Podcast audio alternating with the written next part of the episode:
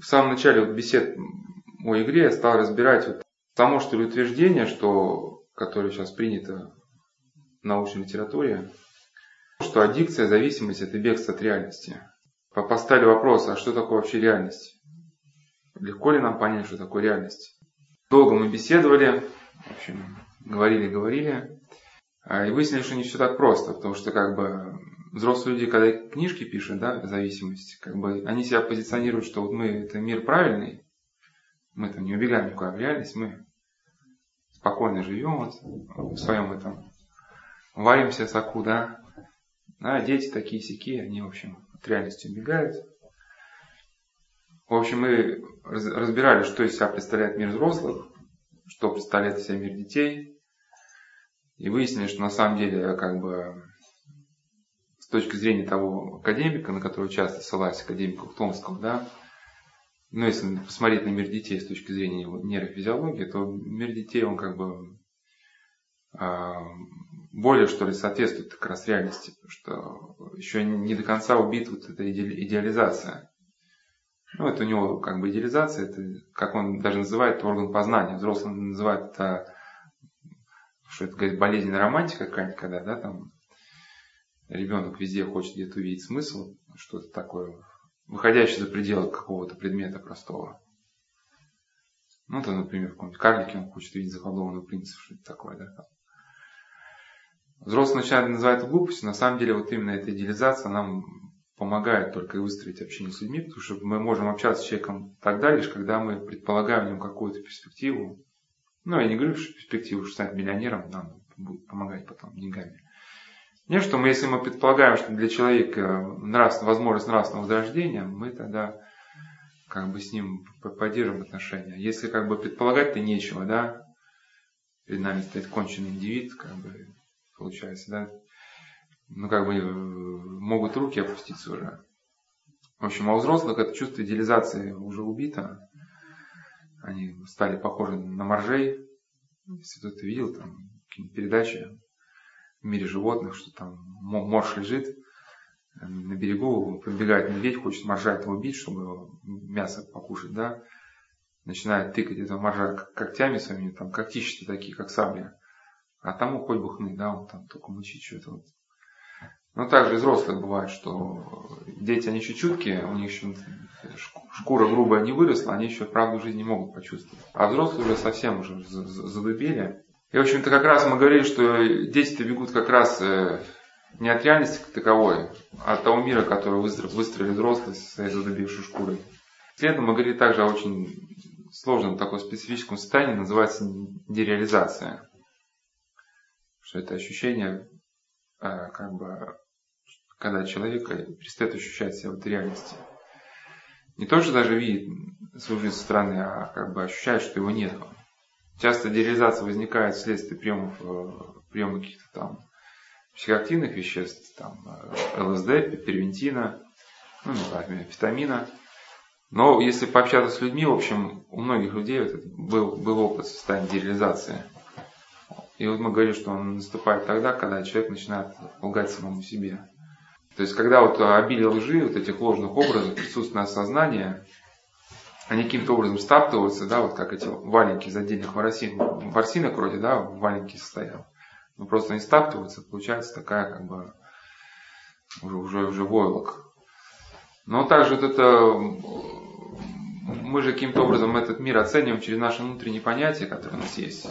А если они все искривлены, искажены, а человек эта реальность она закрывается, он перестает себя ощущать этой реальности. И параллельно, как бы эти беседы, даже про можно соединить вот с тем циклом, который мы сейчас параллельно читается, мы еще не закончили, называется «Зазеркалье». Там как раз приводил историю о двух женщинах, которые вот как раз ну, близко их было вот состояние потерянности, что одна первая хотела как-то в себе интерес жизни вызвать какой-то, чтобы, знаете, изюминку какую-то, а, остроту почувствовать. Ну, стала фантазировать, знаете, темы нецеломудренные. И однажды вместо того, чтобы увидеть в своей жизни больше какого-то интересного, интересной остроты, она перестала ощущать себя женщиной. Настолько перепугалась, что он исследует духу времени, ну, как монаху мне неудобно говорить просто так, без подробностей, просто как саму суть. Стало с смотреть на других женщин. Думал, что через это как-то к ней вернется женственность. В результате она перестала вообще себя ощущать человеком.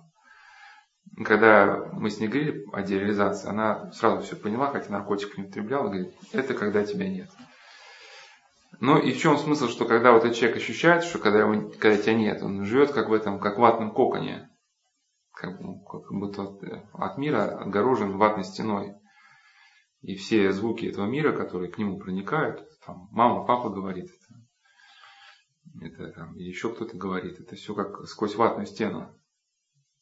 И чтобы почувствовать себя живым, человек в таком состоянии начинает совершать какие-то очень такие яркие, ну не, яр, не то чтобы яркие поступки, очень взрывные такие, потому что он может себя почувствовать в этом состоянии живым только когда испытывает какую-то очень сильную эмоцию. Ну, чаще всего это какие-то, конечно, люди выбирают здесь ему эмоции, ну, такие болезненные. Поэтому, если мы говорим о дереализации, скорее человек, он начинает вот, э, какие-то игры или какие-то экстримы уходить не чтобы убежать от реальности, а чтобы наоборот в нее попасть. Потому что как раз он испытывает очень мучительное чувство, что эта жизнь, она мимо него проходит. Или что, когда у него сердце совсем заколотится, он как бы почувствует себя живым. Ну и также мы там в этой беседе про зеркали мы говорили, как вот формируется в сознании картина уродливого мира, что когда внутренние связи в человеке распадаются, он как бы ну, оказывается в таком очень сером мире. Это очень хорошо можно на примере одного человека, который как-то был верующим, а потом утратил веру. И пока он был верующим, надо, сходить в лес, что он каждым, ну, за деревьями видел как-то ли Господа, видел какую-то осмысленность. Когда утратил веру, стал приходить в лес и видел только одни голые палки. И это было мучительно для него видеть. Ну я к чему, что сейчас просто мы дальше идем, уже как бы хотел бы тему разобрать серую действительность, что не все так просто, как бы нельзя все свести в определение, что бегство от реальности, что человеку еще очень больно находиться в этой серой действительности. А в другом цикле, который будет на сайте у нас, там выложенной беседе будет называться «Зеркали», там будет объяснено, как эта картина уродливого мира формируется. Просто, ну, просто скажу, что она во многом зависит, это то, что человек воспринимает действительность как серую и неуютно, это во многом зависит от его жизненной позиции. Один человек, который пил, он даже рассказывал, что когда он ну, бросил пить еще, как-то год прошел, он как бы пил чай, с удивлением вдруг обнаружил, что чай имеет вкус. Потому что у него уже как бы стерлись все эти вкусовые ощущения. А потом где-то вот около года, как вот он перестал пить, он говорит, посмотрел на детский садик, куда я в детстве ходил. И у меня в душе какие-то проснулись ощущения, переживания, связанные с моим детством. Ну, а до этого была вообще глухая стена какая-то. Ну, когда был маленький, там, идешь зимой, у тебя какие-то переживания, потому что с зимой что-то связано всегда там. А когда уже стал, ну, конкретно пить, вот так уже вести этот образ жизни, ну, как, входишь в шлеме какой-то, вообще никаких ни эмоций, ничего, одна серость. И вот сейчас по поводу серой действительности хотелось бы поговорить. А, некоторые исследователи считают, что а, ну, мы просто разбираем всевозможные точки зрения, чтобы каким-то образом найти точку опоры, с которой мы могли бы разбирать эту проблему. А, некоторые исследователи считают, что зависимость, она может стать некоторой, ну, есть такое выражение, некоторой временной точкой кристаллизации, вокруг которой человек пытается собрать себя. Ну, о чем здесь говорится, что ну, так человек в обыденной жизни, он скучно ему, там, неохота чего-то. А вот когда какая-то преступная идея загорится, вокруг этой преступной идеи человек может себя каким-то образом склеить. Вокруг нее, ну не то, что вокруг преступной идеи, вот вокруг какой-нибудь компьютерной игры, она ну, на какое-то время приносит человеку ощущение собственной ценности, когда его тело, сознание, чувства, переживания ну, группируются вокруг какой-то цели. А так, если, например, работает, да, как бы, ну, руки выполняют работу, а сознание, в сознании ворошатся какие-то мысли, там, да, совершенно не связанные с работой, еще какие-то там депрессивные. А, ну, человеку хочется в, в этот момент там с работы уйти или заняться чем-то другим. Он постоянно этой в раздвоенности пребывает. Когда же вспыхивает страсть, она каким-то образом дает временную эту консолидацию. Также вот, если говорить про, про, про серую действительность, а, она, конечно, усиливается, ну, отчасти самой зависимостью, и те люди же, которые действительно перестали интернет воспринимать как э, средство, сделать самоцелью, ну, сами для себя, для себя они как бы уже начинают эту действительность искажать. Даже есть такой как бы термин появился уже Facebook депрессия, что когда человек начинает просматривать э, чужие страницы, ну, все же выкладывают свои фотографии, что все они такие прямо там, все такие стильные, и там да, и, конечно, человек, который смотрит фотографии чужих, он-то думает, верит, что там на самом деле люди там и танцуют, и поют, и все такое, да, на свете. Как один человек рассказывал, я когда смотрел чужие страницы, мне казалось, я вот в депрессии, в тоске, мне казалось, что это я один такой плохой, а все, все кругом такие радостные, счастливые.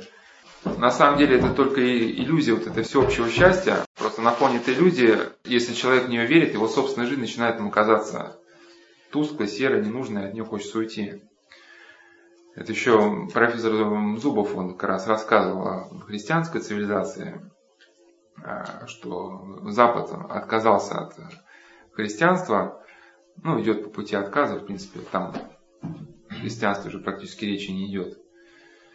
Но вот э, ту радость, которую человек получает, когда он живет по Евангелию, они пытаются сохранить, ну, как бы хотя бы в какой-то иллюзии. И говорит, когда, ну, он сам за границей бывал, в общем, поэтому видел все это изнутри. Когда о Западе смотришь какие-то там ролики или там видеоклипы, все такое здоровое. Если в каком-то фильме показывают какого-нибудь старичка, там, да, то и старичок у него там, а, там пиджачок чистенький, морщинки промытые, аккуратненько причесанный, такой бодренький весь, ну, да, там, э, такой вызывает прямо ну, такой крепыш. Говорит, а в реальной жизни, говорит, выходишь на улицы, все как у нас, загнанные люди с потухшими глазами. Также вот это чувство, э, чувство вот этой серой действительности, оно формируется, вот как я уже сказал, когда мы что-то в этой жизни нарушаем. Когда нарушаем какие-то вот эти законы мироздания, когда начинаем лгать, ну или когда начинаем как-то фантазировать некоторым людям кажется, что от этого жизнь становится интереснее. На самом деле, если в сознании появляется какой-то лживый образ, то как-то сознание начинает перестраиваться, чтобы в этот образ включить действительность. Сейчас не буду все это повторять, что мы просто очень долго говорили, там час или два даже на эту тему.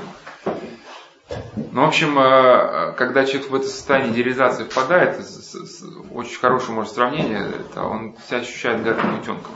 В общем, это почему оно тягостное состояние настолько, что она сопровождается постоянным чувством собственной вины и ощущением неполноценности по сравнению с окружающими средств, ну, сверстниками. И человек в этот момент очень остро переживает какие-то свои недостатки, ну, внешности, как реальные, так и придуманные. И люди кажутся себе неуклюжими, глупыми, недоделанными.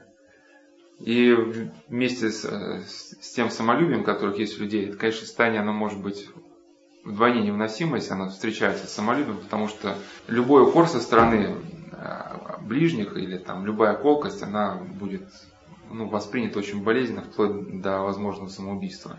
Обвинение близких как бы наслаивается на самообвинение человека. В результате давления на самолюбие человека становится абсолютно непереносимым. Ну вот в этом состоянии многие люди срываются как раз наркотики. И э, человек пытается собрать свое сознание и волю в кучку, но жизнь продолжает казаться нереальной и бессмысленной. Но я напомню, что опять же это дереализацию, как, как, как правило, ее просто ее рассматривают как одну из фаз, когда человек прекращает употребление ну, амфетаминов. Но я приводил примеры жизни людей, что у них дереализация возникала и без всяких наркотиков. Когда, значит, ну, в основном она возникает тогда, когда человек э, нарушает законы мироздания, ну, которые выражены в Евангелии как заповеди Божии, когда человек переступает через свою совесть, через свою внутреннюю какую-то вот самосуть, тогда он раскалывается и попадает в это ощущение. Но опять же, не буду сейчас это повторяться и описывать его. Если кто-то в первый раз об этом услышал, потом на сайте можно послушать. Также вот один человек еще, который тоже играл много в этой жизни, говорил, что когда ну, жизнь настолько казалась ему бессмысленной, что вплоть до того, что по компьютерной аналогии хотелось, вот есть там такая функция ESK, выход, что вот уже кого уже реально хочется найти какую-то вот эту кнопку, да, чтобы выйти а, из, из этой серой действительности. Даже не важно куда, куда прийти, главное выйти. Также некоторые исследователи, они считают, что как бы у них такое есть интересное сравнение, называется океани, океаническое чувство, что человек как бы, ну, у которого есть какие-то определенные проблемы, вот он стремится к собственному распаду, чтобы вот это возникло океаническое чувство, чтобы выпасть из реальности, забыться, ничего не переживать и ничего не чувствовать. Ну вот, вот этот момент мы чуть позже более подробно разберем. Ну вот это стремление к океаническому чувству, оно может выражаться даже как бы и в суициде. Но в этом году уже мы не успели, не успеем говорить про буддизм, но, но чтобы как бы сейчас современные э, молодые люди, которые пытаются в это течение как бы влиться, пытаются его постичь, чтобы они не говорили, конечно, о нирване, что это, мол, глубоко и непостижимо, но если внимательно вдуматься вот э, в само учение как бы буддизма, его, в принципе, очень хорошо разобрал профессор Кожевников в своей книге «Православие в сравнении с буддизмом», да, что это как раз, э, вот нирвана, есть стремление к океаническому чувству. Да, когда человек э, с помощью определенной психотехники э, раскладывает свое сознание, то есть его сознание фиксирует боль, внутреннюю устроенность, внутреннее страдание от контакта с миром. И вот как профессор Кожевников описывал вот эти буддийские техники джаны, и он говорит, что совокупный результат этих восьми джан, восемь этих джан основных – да, выражается в улучшении сознания. Да. И один из исследователей, ну, как даже у него есть такая интересная фраза, которая на этот счет наводит, он говорит, что многие, а, многие как раз а, представители молодежи в течение года, оно у нас не очень привилось. Ну, год это такое движение, оно очень в Великобритании развито, это дело такой как бы вампирский стиль все черное, как бы, да, и такая очень большое, большое внимание к смерти, к теме смерти. У нас эти все, ну, психозы смерти, они не, прив... не прививаются, потому что, как у нас писал профессор Карамурза, у нас очень все-таки культура, она пропитана, пропитана христианством. И все-таки вот этот, даже человек и не ходит в храм, все равно, когда уж сам, наверное, какой-нибудь, все равно э, там яичком стукается на Пасху, да, там, в общем. Там даже у меня были знакомые, которые там вообще христианство еще не знали, но друг на другу на Пасху, в общем, дарили яички, там стукались. В общем, ну это у нас просто есть, и поэтому если хотя бы ну, внутри человек знает, что о воскресенье, то уже как бы такого психоза смерти уже у этого человека ну, эпидемии не возникает, боязни смерти. Ну, просто вот эти э, в течение готика, они как бы, многие люди, они как раз увлекаются этими, э, ну их нельзя назвать уже скорее буддийскими как бы течениями, скорее псевдобуддийскими. Но смысл, что вот сами вот эти течения, которые ориентированы как раз на внутреннее самоуничтожение, они берут эту буддийскую концепцию аболизорности личности. И вот у нас на сайте уже были какие-то беседы, вот я начал в прошлом году читать по поводу каких-то этих восточных религий, но не сколько про сами восточные религии, то что они не сколько они нас интересуют, сколько интересует э, тот европейский вариант как бы, да, буддизма, к которому сейчас современные молодые люди как бы, пытаются прийти. Я вот там э, как раз, э, там был такой раздел «Ужас, ужас падшей природы». Ну, кто захочет на сайте, может найти. Я там рассказывал как раз об этом состоянии, когда человек хочет выйти из реальности – ну, через снижение порога сознания. Снижение порога сознания его можно достичь как с помощью психотехники, так и с помощью там, психоактивных веществ, там, алкоголя, и специальные вещества. То есть, когда человека ну, перестает волновать эти, эти проблемы, которые его волнуют в повседневной действительности, а вот, э, ну и такое там приводил, если просто совсем вкратце смысл сказать, с помощью фильма могу передать. Там одна из серий Доктор Хауса, такой сериал был, называлась «Счастье в неведении». Там речь шла об одном молодом гении, который там уже был самым молодым выпускником престижного технологического университета, и там уже проектировал ядерные реакторы. Вот, 8, ну, очень рано у него началась научная карьера. Но, говорит, я был, э, в общем, умным, но был несчастным. И настолько был несчастным, что однажды совершил попытку самоубийства, сбросился с крыши или из окошка, я уж не помню. Ну, попал в мусорный бачок, переломал себе э, что-то там ребра. И его отвезли в больницу, ему с больницы стали давать наркотики. И, говорит, и мне стало там полегче. А потом влюбился в больнице в одну женщину. Он говорит, настолько была глупо, что у нас, нам с ней нечем было говорить. Но я с ней был счастлив. И я поэтому выбрал быть счастливым, чем быть умным. И он стал принимать, вот, есть такие вещества, называются псевдогаллюциногены. Есть группа веществ, которые вызывают как раз это снижение порога сознания. До некоторого времени они у нас даже, как и в этом фильме, там просто этот э, ученый начинает принимать сироп для кашля в больших количествах. У нас тоже это вещество, декстрометорфан, было в сиропах для кашля, и многие многие дети, ну, родители об этом, наверное, не догадывались, общем, больших э, количествах выпивали эту микстуру от кашля, ну, потому что било по мозгам, причем било довольно специфически, там не было эйфории, человек просто перестал ощущать эту действительность, он просто такой как бы плавал в этом океаническом чувстве, да. Вот, и приводил там как раз вот эту песню, я, конечно, не фанат э, там рока, но просто вот у группы Ария, у нее там есть такая песня, называется ангельская пыль. Вот как раз ангельская пыль это в простонародье это вещество PCP. Оно как было изобретено вообще для, для медицины изначально, фенциклидин. Но как раз его стали использовать в больших количествах молодые люди, как раз чтобы вызвать вот это ощущение выпадения из действительности. Оно, как один исследователь опрашивал этих людей, которые употребляют псевдогаллюциногены, ну, многие люди описывают э, эффект как кошмар. То есть ничего такого особо, ну, ну, как принято считать, что наркотик влияет для ради какого-то кайфа, да. О кайфе там речь не идет, просто для человека большим кайфом уже является то, что он перестает ощущать. А перестает как бы, ну, нести ответственность за этот мир, да, просто выпадает из него. И вкратце вот об этом состоянии хотел бы сказать, просто чтобы мы понимали, что на самом деле, ну это сейчас мы просто разбираем, что могут в принципе искать люди в игре, чтобы предложить какую-то им альтернативу. Значит, используя средства для медицинского обезболивания, некоторые люди убегают от самих себя в патологический сон. И на этом пути они доходят до убийства собственной индивидуальности. Ну, есть ряд веществ, как я сказал, псевдогаллюциноген называется, которые вызывают диссоциацию, распад личности. И когда человек вот это, э, начинает испытывать вот эту регрессию, ну, распад собственного сознания, он, он начинает, как многие люди еще это используют, испытывают при этом чувство удовлетворения.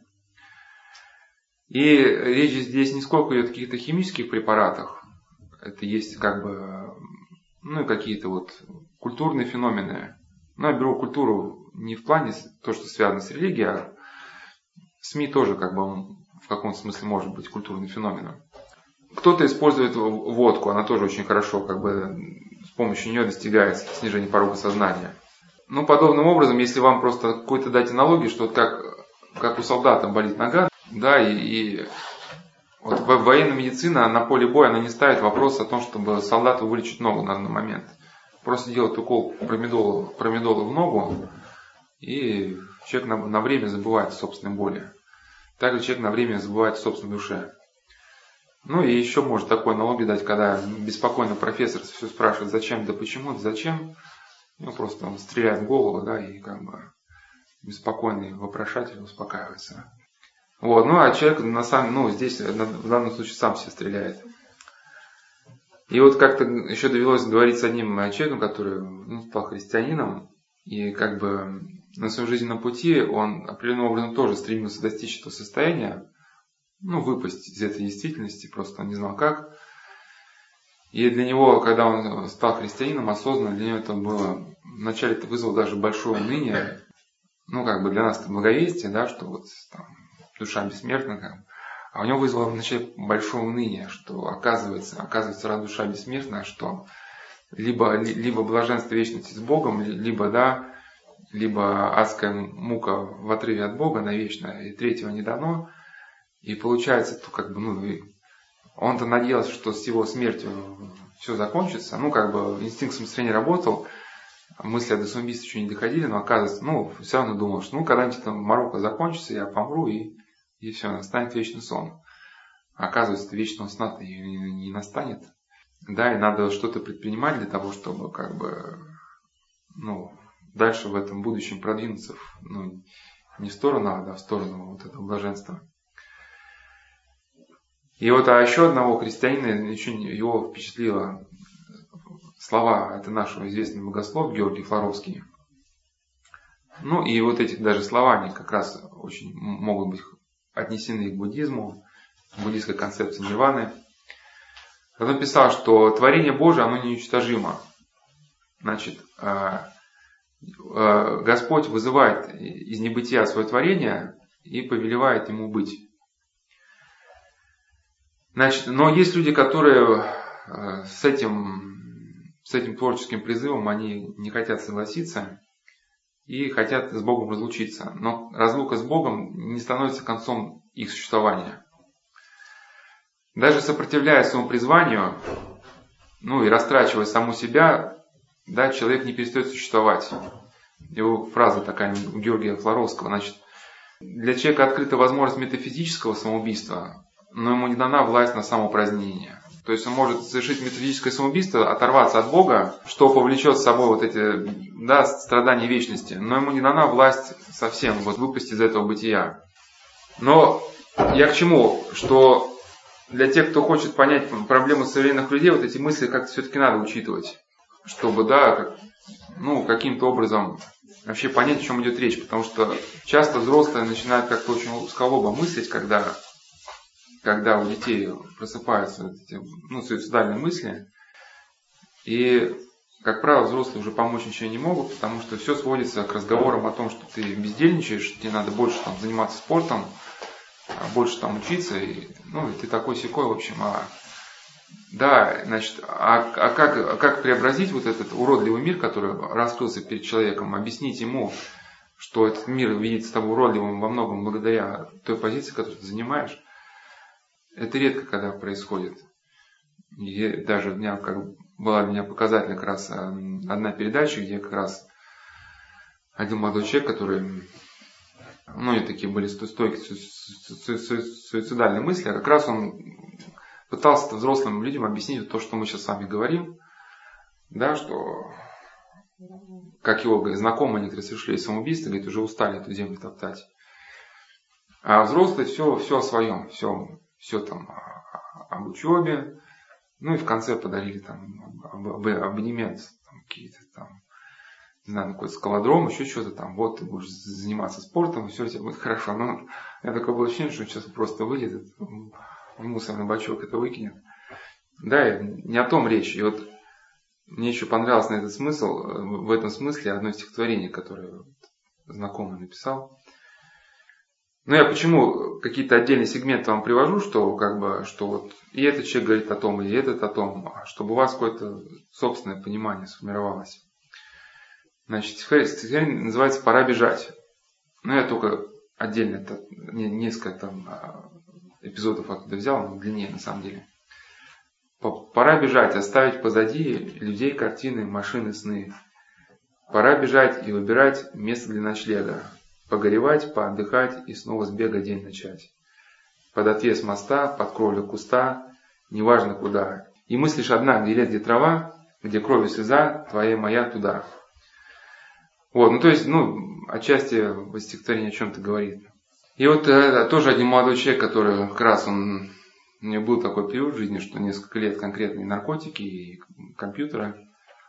Но в современных поколениях игр говорил, что если уже рассматриваете игры вот уже современных поколений, современных разработок, то они уже обладают таким страшным затягивающим эффектом, то уже рядом, ну, с ними, когда если уже есть эти игры, то с ними не надо ни наркотиков, ни медитации, ни управляемых снов.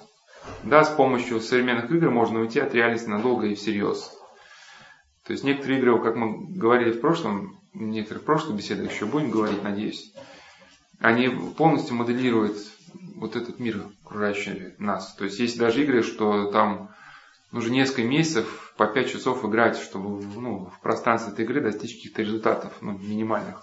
Вот, и э, по поводу, э, когда вот, в общем, человек э, утверждается в этой в своем сером бытии, в серой действительности, да, у него тут же как бы, ну, кажется логичным, что возникает непреодолимая жажда какой-то иной, другой действительности. Та, которая, ну, не серая, а которая, вот, как ему кажется, подлинно настоящая. То есть возникает потребность куда-то выйти. Ну, вот как, кстати, э, нечто подобное с буддизмом с точки зрения э, одного из наших известных э, духовных авторов – Трубецкой, он как раз описывал то, как бы мышление, которое сформировалось в Индии на момент возникновения буддизма, ну, буддизма, да, то есть концепция о перевоплощениях, это как бы в европейском варианте концепция перевоплощения, вот у теософии, в теософии, вот там у Блаватской, это что-то такое, что-то такое веселенькое, да, там сегодня пожили там бабочкой, там в следующей жизни вы там цветком поживете, потом птичкой, и такое как бы бесконечное путешествие, да, бесконечное познание. Ну, как бы индус сам как бы смотрит немножко по-другому. Там, во-первых, э, нет такого, что именно вот эта душа будет вначале цветочком, а потом птичкой. То есть как таковой в буддизме души нет, но там есть э, не сколько речь идет о перевоплощении, сколько о возвращающей смерти.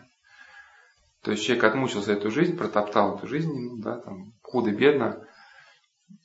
Потом раз опять туда забрасывается в этот кошмар. В общем, как Трубецкой писал, когда вот это сформировалось уже вот это видение мира, у человека возникло непреодолимое желание из этого мира куда-то деться. Да, и буддизм явился попыткой ответа на этот вопрос, куда же все-таки деться. Да, предложил такой вариант. Значит, деться в этот, значит, распад собственного сознания. Ну, у современных э, людей, как бы, ну, кто-то приходит подобные варианты, да, вот такой европейский вариант буддизма, это как раз вот псевдогаллюциногены а, или, или алкоголь. Я вот на той же беседе, как бы, которая была летом, про восточный цикл, приводил там выдержку из Салтыкова-Щедрина, как там, кто читал, господа Головлева, где там Степан Владимирович напивался, такой был персонаж, что его заперли дома, держали под домашним арестом, у него единственная радость была, в напиваться по ночам. И он напивался именно как очень так характерное описание до появления этого полного ничто. То есть это действительность уходила из-под ног, постылая, да, пока, пока в его, перед его сознанием не открывалась эта светящаяся, светящаяся пустота. Значит, современные люди, некоторые не, не в такой как бы уходят еще, ну, какой-то поиск начинают, хотят найти какую-то мечту. Но что происходит? Что если, если человек выбирает себе э, какую-то а, неистину, то есть концентрация на истине, она человека всегда как бы развивает в лучшую сторону. Концентрация не на истине, она всегда заканчивается ну, плохо, раз, раз, ну какой-то травмой. Мы просто начали сегодняшнюю беседу, что человек уходит в зависимость, чтобы найти вот эту некую точку кристаллизации, когда он в этом болоте тонет, да, вот этого хаоса окружающего, он хочет за что-то зацепиться. Ну вот мы знаем, как некоторые люди цепляются за работу. Хотелось бы об этом в будущем больше поговорить, как, как люди цепляются за разные вещи в этой жизни. Сейчас мимоходом просто скажу, что в человеке живет эта потребность найти какое-то в жизни, в жизни положительное содержание. Но, к сожалению, как на прошлых беседах мы говорили, что мир взрослых, он своим детям не объяснил, где же в этой жизни искать положительное содержание. Дети начинают его искать сами.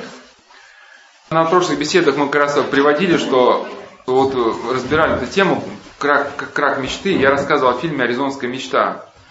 А, такой фильм показательный, он даже считается культовым, но смотреть его не обязательно. Просто смысл в том, что одна, одна из героинь, которая живет в провинциальном городке, она мечтала быть, стать черепахой и жить вечно. Ну, там у всех, у каждого героя была какая-то своя мечта, эта мечта она ну, держала в жизни. Ну, наверняка у нас есть тоже такие знакомые, которым которые, ну, хотят держаться за какое-то вот убеждение, которое, ну, им кажется, дает, как, как им кажется, дает осмысленность жизни. Вот какой-то такой самообман. Ну, как мама все не хочет признаться, что у нее сын конкретно пьет. Она все создает себе какую-то концепцию, что он не на самом деле сын очень много переживает, что у нее там злой начальник. Вот. А также вот эта Грейс, она мечтала стать черепахой, и, видимо, вот эту мысль до поры до времени питала. Но потом, как мы на прошлой беседе говорили, что наступает потом прозрение. Человек, который пытается защититься от этого хаоса действительности с помощью какой-то мечты или даже с помощью интернета, там, с помощью другой зависимости, ему на первых порах кажется, что это и есть выход, но когда наступает прозрение, понимает, что здесь выхода никакого нету. И это настолько больно бьет по психике, что, ну, возможно, даже самоубийство. Это в конце этого фильма Анна Грейс одевается в белое платье, берет револьвер, выходит на улицу и стреляет себе в рот. И в одном из комментариев к этому фильму один человек писал, значит, как не поехать крышу двух одиноких женщин с темным прошлым, которые страдают в безделии в одном большом доме на окраине маленького города. Но это действительно, а, смысл в этой фразе есть, что это очень это такое же бывает у хозяек, которые вот, ну, особенно состоятельные или не муж состоятельный, вот она сей дома и, в общем, начинает сходить потихоньку с ума. Я на какой-то беседе рассказывал там про одну женщину, она вышла замуж, у нее был состоятельный муж, ей не надо было работать, но начались психозы. Муж, чтобы ей как-то полегче было жить, перебрался домой, она, в общем, мучила его, ну и э, в общем, пошла потом к специалисту, тоже как бы сил не было терпеть. А тот сразу в проблеме не разобрался, говорит, знаете, вам надо быть больше с мужем, там, больше дома бывать. Говорит, вы меня не понимаете. Я как раз не могу же дома быть. Да, и вот он как бы, ну, такой был здравый. Конечно, бывает сейчас современная психология, бывают такие процессы, ну, советы дает, что туши свет, конечно. Но там был совет здравый. Вот он посоветовал ей ходить в, хосп, в хоспис, ну, смертельно больным людям. Говорит, вот три раза в неделю ходите. И женщина стала расцветать, потому что как бы она, ну, такая стательная была, одевала даже бриллианты свои. Ну, шла как на праздник, потому что она чувствовала, что она людям нужна, и люди больные ждали ее прихода, и радовались, когда она приходила. Какая-то стала осмысленность появляться. Действительно, это правда. Ну, поэтому, как бы вот этот вопрос, он, конечно, двоякий еще раз о съеме жилья, что некоторые люди зарабатывают, ну, живут тем, что сдают квартиры. С одной стороны, вроде как бы проблем нету никаких, да, ну, может быть, это актуально там, где вот есть э, большая семья многодетная, да, может для них вот это сдавать квартиру ну, в наем, это было бы ну, какой-то выход. Но все-таки женщине, как все-таки лучше работать. Лучше работать и где-то приносить пользу, чтобы чувствовала какую-то отдачу. Потому что если начинается ну, такое безделие еще при деньгах, это, в общем, потом заканчивается очень тяжко. Ну, я бы сделал к этому комментарию просто добавку, что не только на окраине города, а и в крупных городах тоже сам происходит. Да, вот есть такое выражение, хочешь, э, хочешь одиночества, иди в толпу. Вот, если, если приглядеться, вот чем живут современные мегаполисы, ну вот это кажется нам множественность, что там очень много чем можно заняться, там, да, что на самом деле, ну, часто она иллюзорна. Мне доводилось слышать разговор двух людей, там, ну, один был директором строительной фирмы, а другой только там начинал что-то. И он говорил, что город, ну, Москва это город возможен. Каких? Говорит, там работать в общепите там, там, за, за 40 тысяч, да? Ну, вот в таком духе. Или как вот один тоже э, молодой человек э, высказывал мысли, но она имеет право, конечно, на существование. Я поэтому сейчас не от себя говорю, просто привожу те высказывания, которые показывают, как, ну, кажется, попадают в тему. Он говорит, когда стал работать, вот кругом такая занятость, все движется, вертится, и тебе начинает казаться, что ну, за этим стоит какой-то такой глобальный смысл. А чем больше ты работаешь, тем понимаешь, что смысла никакого глобального нет, что все очень как бы банально. Люди зарабатывают деньги, проедают их, снова зарабатывают новые деньги и снова проедают их. Ну, конечно, есть что-то выходящее за рамки, да, вот, вот, вот этой такой двуступенчатой модели, но это еще нужно суметь найти вот эту осмысленность.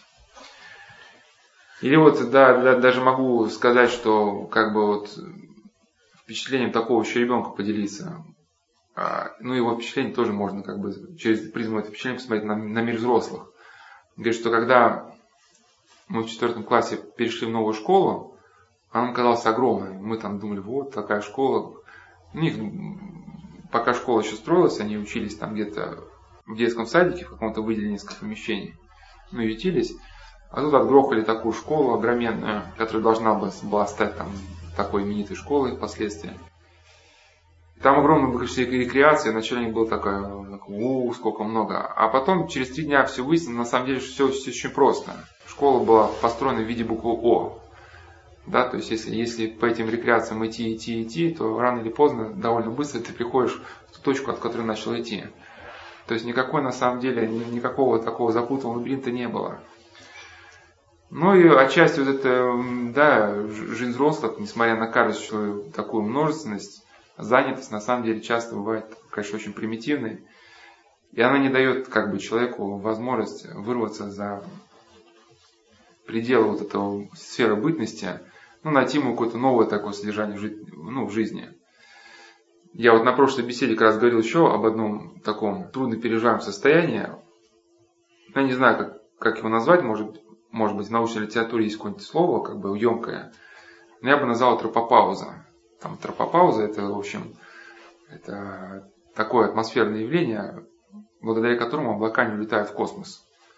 То есть облака поднимаются на определенную высоту, на определенной высоте там уже перепад давления, и они как бы, да, как бы, ну, не могут вырваться за, за этот предел. И мы даже тропопаузу можем видеть, что как такая некая есть черта, выше которой облака, облака не поднимаются.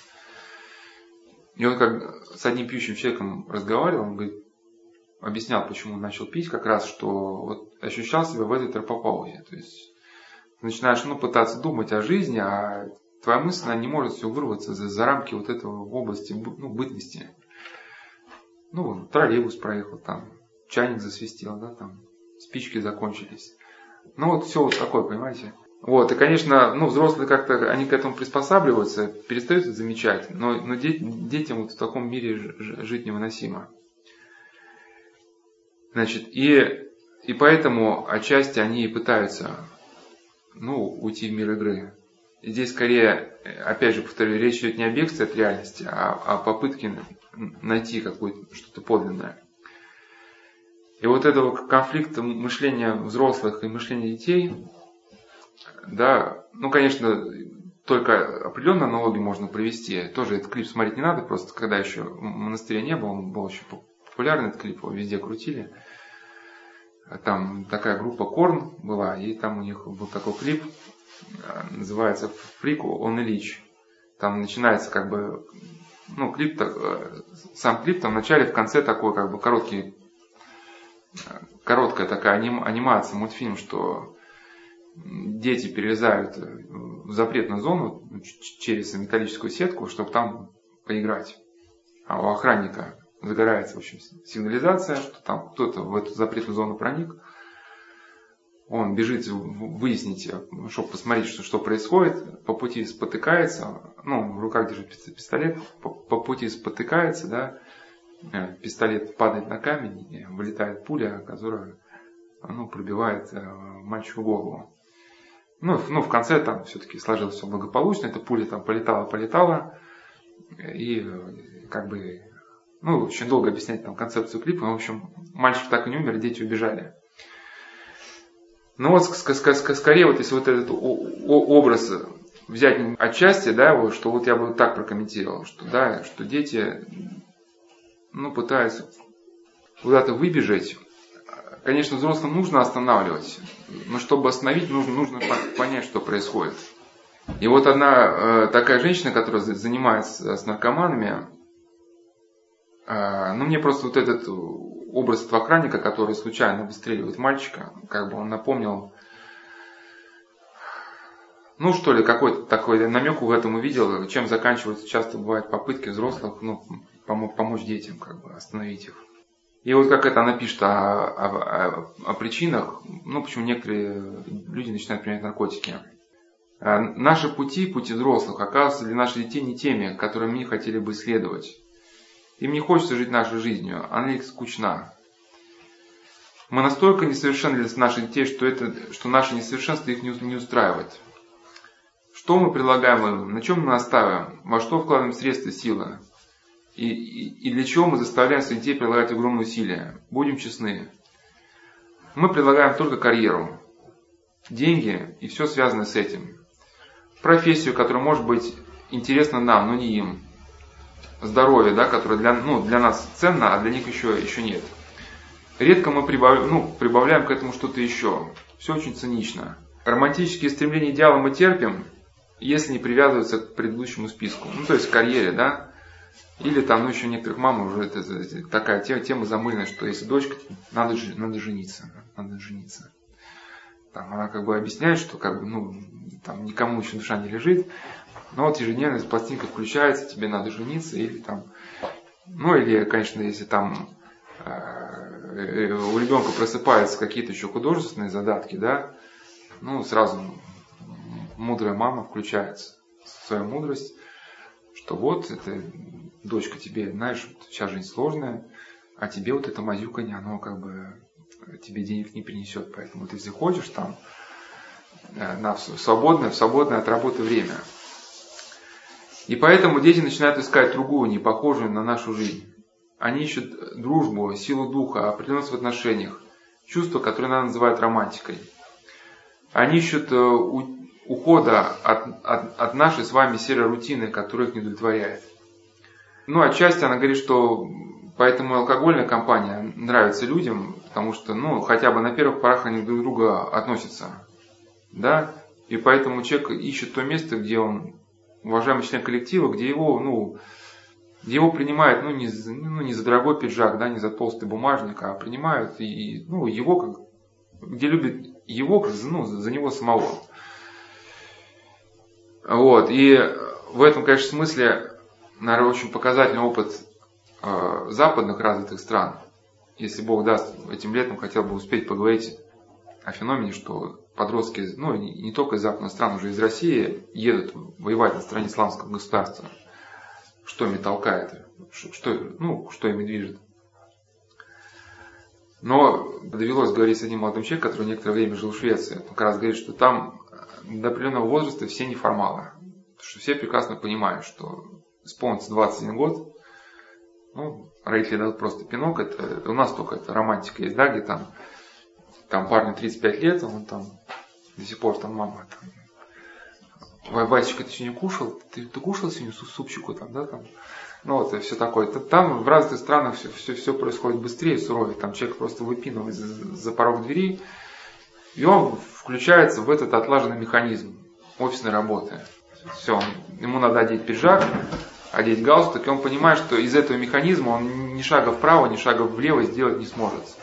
То есть, да, у него там будут какие-то уикенды, где он сможет куда-то там поехать за город, э, с кем-то посидеть с какими-то коллегами, повести скучные разговоры там о бизнесе, да. Ну, поэтому все стараются до 21 года успеть покрасить волосы там в зеленый, в красный, в синий цвет какой-нибудь, да. Все неформалы. Ну, даже сами взрослые как бы предупреждают, что дети, вы отрываетесь, пока нет 21 года. Исполнится 21 год, вы станете такими же, как и мы. И отчасти вот это как бы э, эти мысли просто стали приходить, когда э, изучал вот эти статьи, которые ну, были посвящены ролевому движению. Ну, ролевые это движения, которые вот ну, не только вот, если кто читал там книги Толкина «Властелин колец», ну, на основе там других книг жанра фэнтези, люди моделируют какие-то события из этих книг, собираются в лесах, там, там бегают с мечами, в общем, и э, один человек, который в этом ролевом движении участвует, он говорит, что это дает лично мне общение, какой-то духовный подъем. Вот у нас в бригаде, э, нет, не хочу сказать, что, что все мещане, но порядок такой. Женился, остепенился, ни о чем таком уже речи нет. Дом, работа и все. А среди таких вот пацанов, ролевиков, я чувствую себя самим собой. Но опять же, я, я еще ни в коем случае не говорю, что это правильно, что вот как бы я не сторонник ролевых этих движений. Просто я сейчас просто стараюсь ну, беспристрастно понять, что ищут люди. Не проблему втиснуть в какую-то концепцию заранее, да, значит, а понять. Значит, один, один человек, который ну, вот, в этом районе движения является рыцарем, вот, он свой мотив вот так описывает, что окунуться в другую реальность. Нет, не просто окунуться я хочу, а хочу на время получить другую жизнь и прожить ее так, как я хочу. И вот и, и такая еще была интересная э, выписка, выписку сделал. Там у Михаила Кликина э, я начал эти беседы готовить с того, что прочитал э, роман Михаила Кликина, называется «Личный враг Бога». Ну, это о игре будущего, уже когда человек погрузился в эту виртуальную игру, которая уже полностью повторяет реальность. Ну, там Бог не, не в том смысле, что, как в нашем понятии Бог там, просто в, в, игре определенный игрок мог, подняться до высшего уровня и стать в этой игре как бы Богом. То есть мог там уничтожать других игроков, ну, быть уже неограничиваемым. И там был такой персонаж, в общем, а, его звали Волколак. Значит, ему единственному ребенку в семье недавно исполнилось 15 лет. Он учился в обычной школе. Увлекался историей, любил фильмы ужасов. А почему эту книжку стал читать? Потому что она... Он либо сам прошел это все, либо общался с людьми, которые прошли, потому что у него где-то есть очень такие интересные, очень точные психологические характеристики героев, где он, ну, вскрывается суть проблемы. Значит, значит, увлекался историей, любил фильмы ужасов и, конечно же, компьютерные игры. Но вторая его жизнь была куда более интересна. Ну, в этой игре, там уже речь идет о будущем, когда уже в мозг вживляются нейроконтакторы, и уже к, к, к этим нейроконтакторам подключаются уже ну, провода, да, и игра проецируется уже непосредственно в сознание человека. То есть он ощущает себя полностью в другой реальности, даже ну, испытывает боль, э, ну, как настоящую боль. Значит, в игре он был уважаемым мужчиной, неплохим воином, мастером боя на мечах, профессиональным охранником. Он легко находил работу, когда ему требовались деньги. Он мог себя обеспечить и мог за себя постоять. Ему было 15 лет, но об этом знал он один. Ему было 15 лет, он мог уже убивать. Не за правду, понарошку, но все же, рубить мечом голову, отсекать конечности, спарывать животы. Он мог делать все, что угодно. И заработок его был настоящим. Ведь при желании виртуальные монеты можно обратить, было обратить в реальную наличность. Ну, некоторые люди так и зарабатывают, да, вот это та валюта, которая используется, ну, в виртуальных, ну, вот этих играх, да, на которые покупаются вот эти там доспехи, мечи, там магические какие-то эти шары. Вот, это, эту валюту потом можно продавать, перепродавать и обращать уже в реальную наличность. Можно продавать броню для танка, да, и как бы на этом хорошо зарабатывать в реальной жизни. Ну, для танка в, этой, в играх в смысле. Когда-нибудь, думал, заверил себя Волковак, игра сделать меня богатым. Главное двигаться понемножку, главное не спешить. Ну, смысл, что, смысл, что его вот эта вторая постась, она ему нравилась э, больше, чем его э, реальная постась 15-летнего мальчика. Ну, как, как некоторые исследователи считают, что есть такая концепция, которую можно применить к той беседе, которую мы начали, что мир, мир для людей зависимых от, от, игры уже как бы начинает разделяться на виртуальные и на реальные. Значит, в мире реальном аддикты, ну аддикты это кто, вот зависимые люди, находятся ну, в таком состоянии подавленном. Когда они испытывают чувство тревожности, депрессии. Если Бог даст, ну в будущем будем разбирать, с чем это возможно связано. Когда начинают играть, настроение улучшается, да, появляются какие-то положительные эмоции. Когда они снова выходят из игры, да, они ну, быстро возвращаются на исходный уровень своей вот этой подавленности и депрессии. И как мы, если это мы соединиться с тем, что мы говорили раньше, что человек, который много играет, он со временем утрачивает ну, навыки общения, он начинает напоминать человека, который с завязанными глазами ходит по комнате, где да, мебель с острыми углами. То есть э, ребенку нужно пройти, ну, как бы, набить шишек определенных. Взял там у соседа по песочнице совочек, тебе сосед там совочком этим по голове, бам, да, Значит, ты понял, что нельзя брать совочек. Если человек эту школу не проходит, а ну, чаще, часто бывает, что он школу не проходит, потому что живет в женском коллективе. Есть, конечно, ну, мамы нормальное воспитание дают. Ну, когда надо там пристражать немножко. А есть женские коллективы, которые вот слишком уж как-то ну, во всем потакают.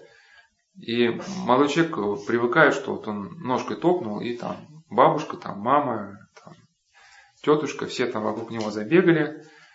И когда его, да, И когда он выходит уже в такую более-менее взрослую жизнь, ну, там приходит в школу, ну а там пацанячая жизнь, и он там с пацанами, да, топнул ножкой и думал, сейчас все забегали. Но в итоге бах ему по голове. Но, а, он, а он даже не может понять, что произошло и почему. Но он поступает по старым отлаженным механизмам. И, э, плачет, идет жаловаться бабушке. Ну, бабушка или мама прибегает в школу. Вот, в общем, тут моего чада обижают. Конечно, ну, учитель собирает весь класс, говорит, что вот такие плохие, почему Ванечку обижаете. Ну, естественно, Рейхли уходит, Ванечка получает в полной программе снова. И снова, не, ну, снова ему тяжело понять, что произошло. Вот. Ну и поэтому я, я к чему, что чем дольше человек сидит в игре, тем как бы вот этот э, усугубляется вот этот момент, что жизнь для него становится скучна, неинтересна, потому что он ну, не умеет, теряет навыки общения. А мы знаем, что даже, например, говорит, что если ты играл в баскетбол, что если ты умеешь в нее играть в баскетбол, это интересная игра.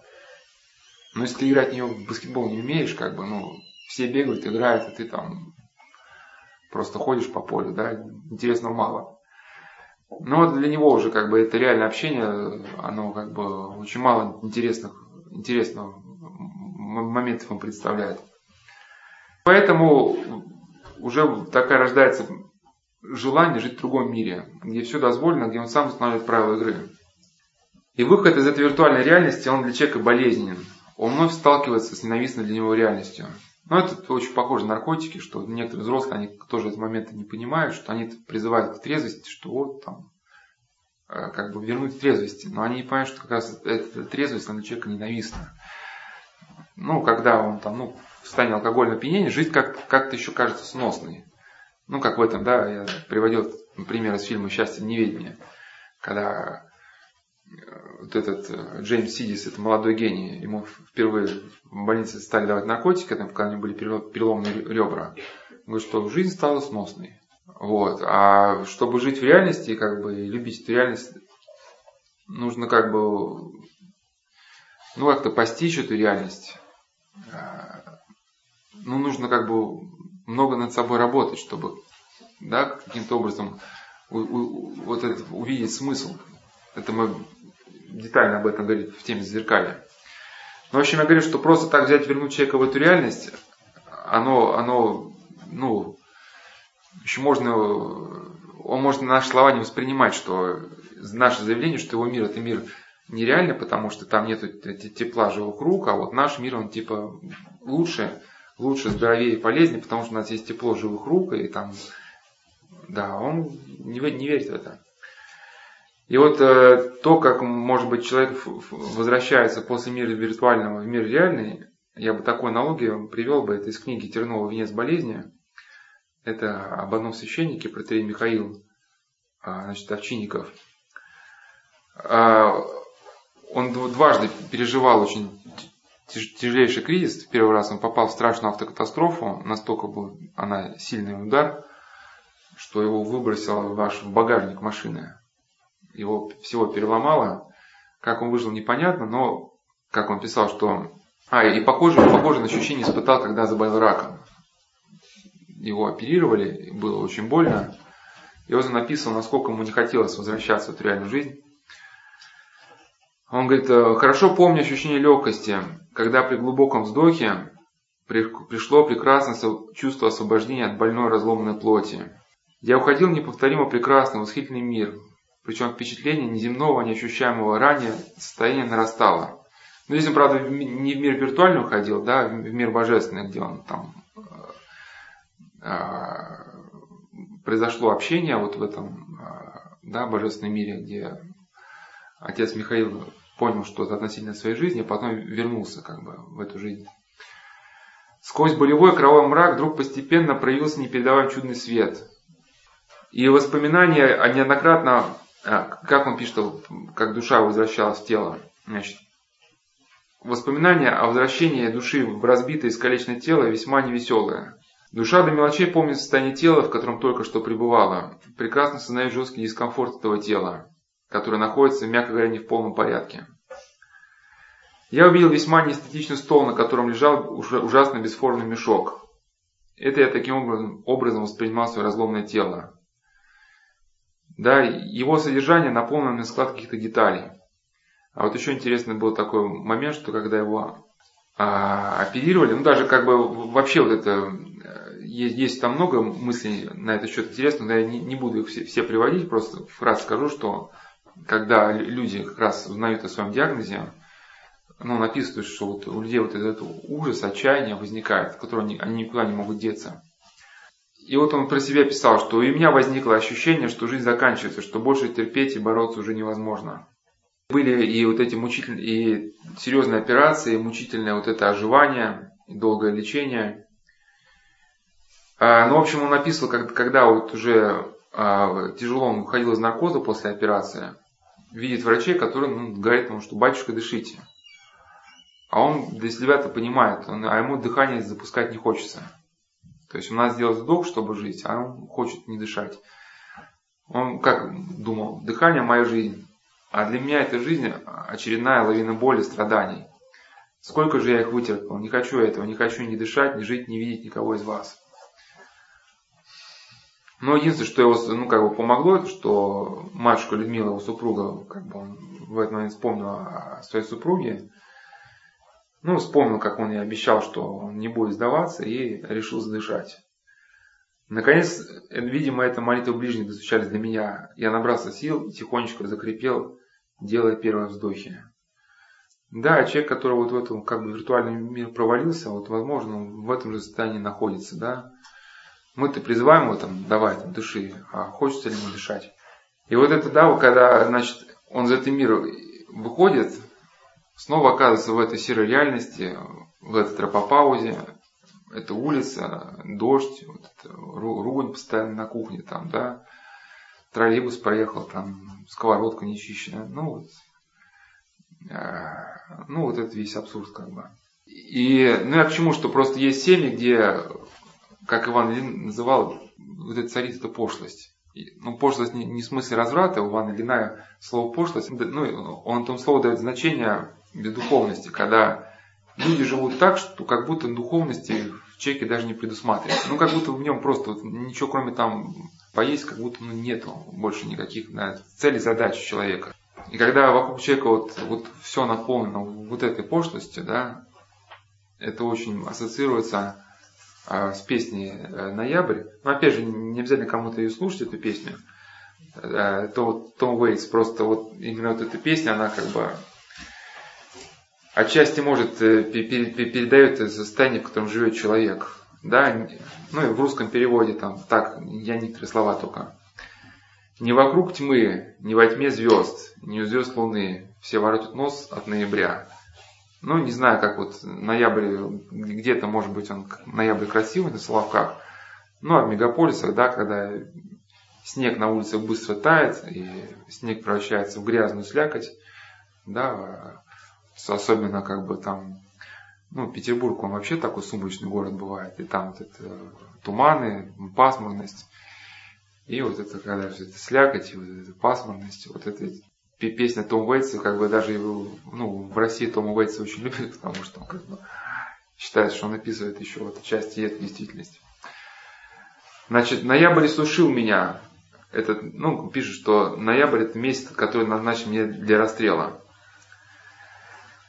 Ну, и значит, если сложить вот и сегодняшнюю беседу, и те беседы, которые уже были, ну, про игру озвучены, а, мы на прошлой беседе, на прошлых беседах мы еще говорили, что в человеке живет еще тоска по утраченному раю. То есть он никак не может в этой действительности успокоиться, потому что душа его, она знает, что была осознана для вечности. Поэтому людям, как Иоанн Кронштадт говорил, что нравится блестящее, потому что душа, она знает об этом нетварном свете, да, который в этом Царстве Небесном, этот свет присутствует. Поэтому нас привлекает все светлое, блестящее. И душа знает, почему знает о своем бессмертии, почему люди, видят, что кругом люди, ну, другие умирают, мы все никак не можем, до нас все никак не доходит, что когда-то и мы умрем. Мы все никак не можем в это поверить, никак не можем это, это понять нам это знание психологически тяжело дается, потому что внутри себя мы знаем о собственном бессмертии. И вот все тут переплетается, значит, с одной стороны у человека вот есть эта неустранимая духовная потребность, да, которая обусловлена его вот этой памятью об утраченном рае. С другой стороны, вот эта серая действительность, да, вот это, вот это абсурд человеческий, который на него давит, расплющивает. И, э, значит, в этом состоянии человеку хочется совершить какое-то движение, которое бы вот помогло бы ему прорваться вот за рамки вот этой вот обыденности, да, за рамки вот этих, ну, сугубо приземленных человеческих отношений.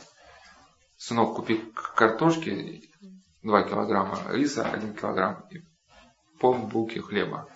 И вот так все напряжение в таком русле 20 лет подряд. Значит, один из исследователей писал, что личность хочет прорыва к трансцендентному. Андрей, как, как сформулировать трансцендентность? Нет мира сего. Ну да, ну скажем, да, тогда вот, значит, да. В человеке же живет эта жажда прорыва к чему-то, что да, выходит за рамки вот этого, как, как один человек говорил, бытовуха, за рамки бытовухи.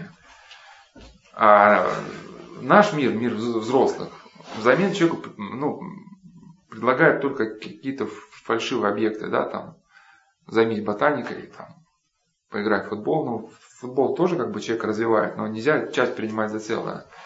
Или там займись коллекционированием марок, или там, или, ну, еще что-то в этом же духе.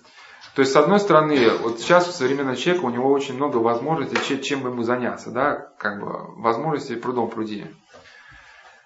Но кажущийся избыток возможностью, возможностей выбора оборачивается невозможностью выбрать главное, потому что все объекты, которые нас окружают, ну, созданы вот этим миром, да, нашим падшим, они все имеют одинаковую ценность. Да, понимаете, о чем речь идет? То есть э, для человека, который как бы понимание жизни то утратил, для него что марки собирать, что футбол играть, все это, как это, одна женщина говорила, что ехала, болела, да, все, ну, все. И поэтому, когда вот таких возможностей кажется много, он даже не знает, на чем заострить внимание, потому что все, ну, когда, когда человек считает, что для него все интересно, значит, для него не интересно ничего. Когда нет особенно любви к чему-то одному, значит, все теряет смысл. Ну, или такой комментарий часто привожу пример, когда у нас в школе был там, что когда у нас там спрашивал дежурный, кто сегодня убирает там класс? С кем все, все уберем. Нас класс руководитель нет, надо, чтобы это конкретно было. Потому что когда убираются все, значит не убирается никто. Значит класс остается неубранным. Должен быть э, ответственный. Значит, э, э, человек, человеческая душа стремится к духовному преображению. Она стремится в себе открыть вот это трансцендентное измерение. Значит, и, и вот эта потребность, она еще жива в детях. И поэтому дети, видимо, так любят сказки, вот привлекает эта тема вот этого загадочного, потому что у них вот эта потребность есть. А, а взрослые, да, пытаются вот, это, вот этого как бы самого стремления э, детей лишить. Ну, предлагают свои какие-то суррогаты. Значит, как вот, ну, вот о подобном говорил один, один из людей, который вот участник этого ролевого движения. А каждый из нас то есть, прошу прощения, может не участник, просто автор статьи о левом движении, сейчас не буду выяснять. Значит, каждый из нас когда-то дочитывался приключенческо-фантастическими романами. Каждый мечтал хотя бы недолго оказаться по ту сторону любимых страниц, где герои сильны и отважны, где добро всегда побеждает зло. Но маленькие мечтатели взрослеют. Фантазии крадет повседневность, книжные идеалы не выдерживают грубого натиска реальности – а вера в сказку завершается опознанием в Деде Морозе, переодетого в дядю Васю. Впрочем, сказка продолжается для самых упорных. Для тех, кто не хочет то ли расставаться с детством, то ли мириться с удручающей неволшебностью всего окружающего. Рано или поздно такие метущиеся души находят друг друга, объединяются и переделывают мир по своему усмотрению.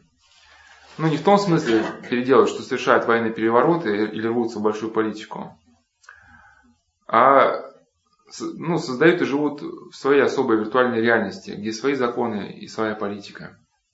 Но опять же, я это без оценки даю. Если Бог даст, будет отдельная тема у нас про Толкина. Сейчас просто много людей спорят, что можно ли православным христианам читать Толкина там, и пытаться найти в Толкине какие-то положительные моменты, ну, соответственно, да, там, фэнтези, Э, вот, и хотелось бы поэтому этот момент озвучить, и пока мы эту тему не открыли, поэтому от оценок устранюсь. Просто привожу слова человека. И вот хотелось бы в этом смысле еще то, тоже привести слова очень такого известного нашего мыслителя, очень уважаемого человека, Лев Александрович Тихомиров. в своей книге «Религиозно-философские основы истории» он как раз писал об эпохе материализма, ну, такие слова, которые к нашей теме очень относятся. Но в, в эпоху материализма не надо думать, что это только было в коммунизме, а раз коммунизм ушел, материализм тоже ушел. Нет, сейчас западный мир живет тем же самым материалистическими ценностями, что и были при коммунизме. То есть смысл просто там и, и там, и там это одна, что человек воспринимается как, как э, продукт среды, того типа производства, которое сейчас ну, действует. Да? Значит, среда такая, значит человек вот такой. Среда агрессивная, значит человек там подавленный. Там. Ну, человек продукт среды. Здесь э, не, не предполагается мысли, что у человека есть какая-то вот своя душа, свобода воли, личность.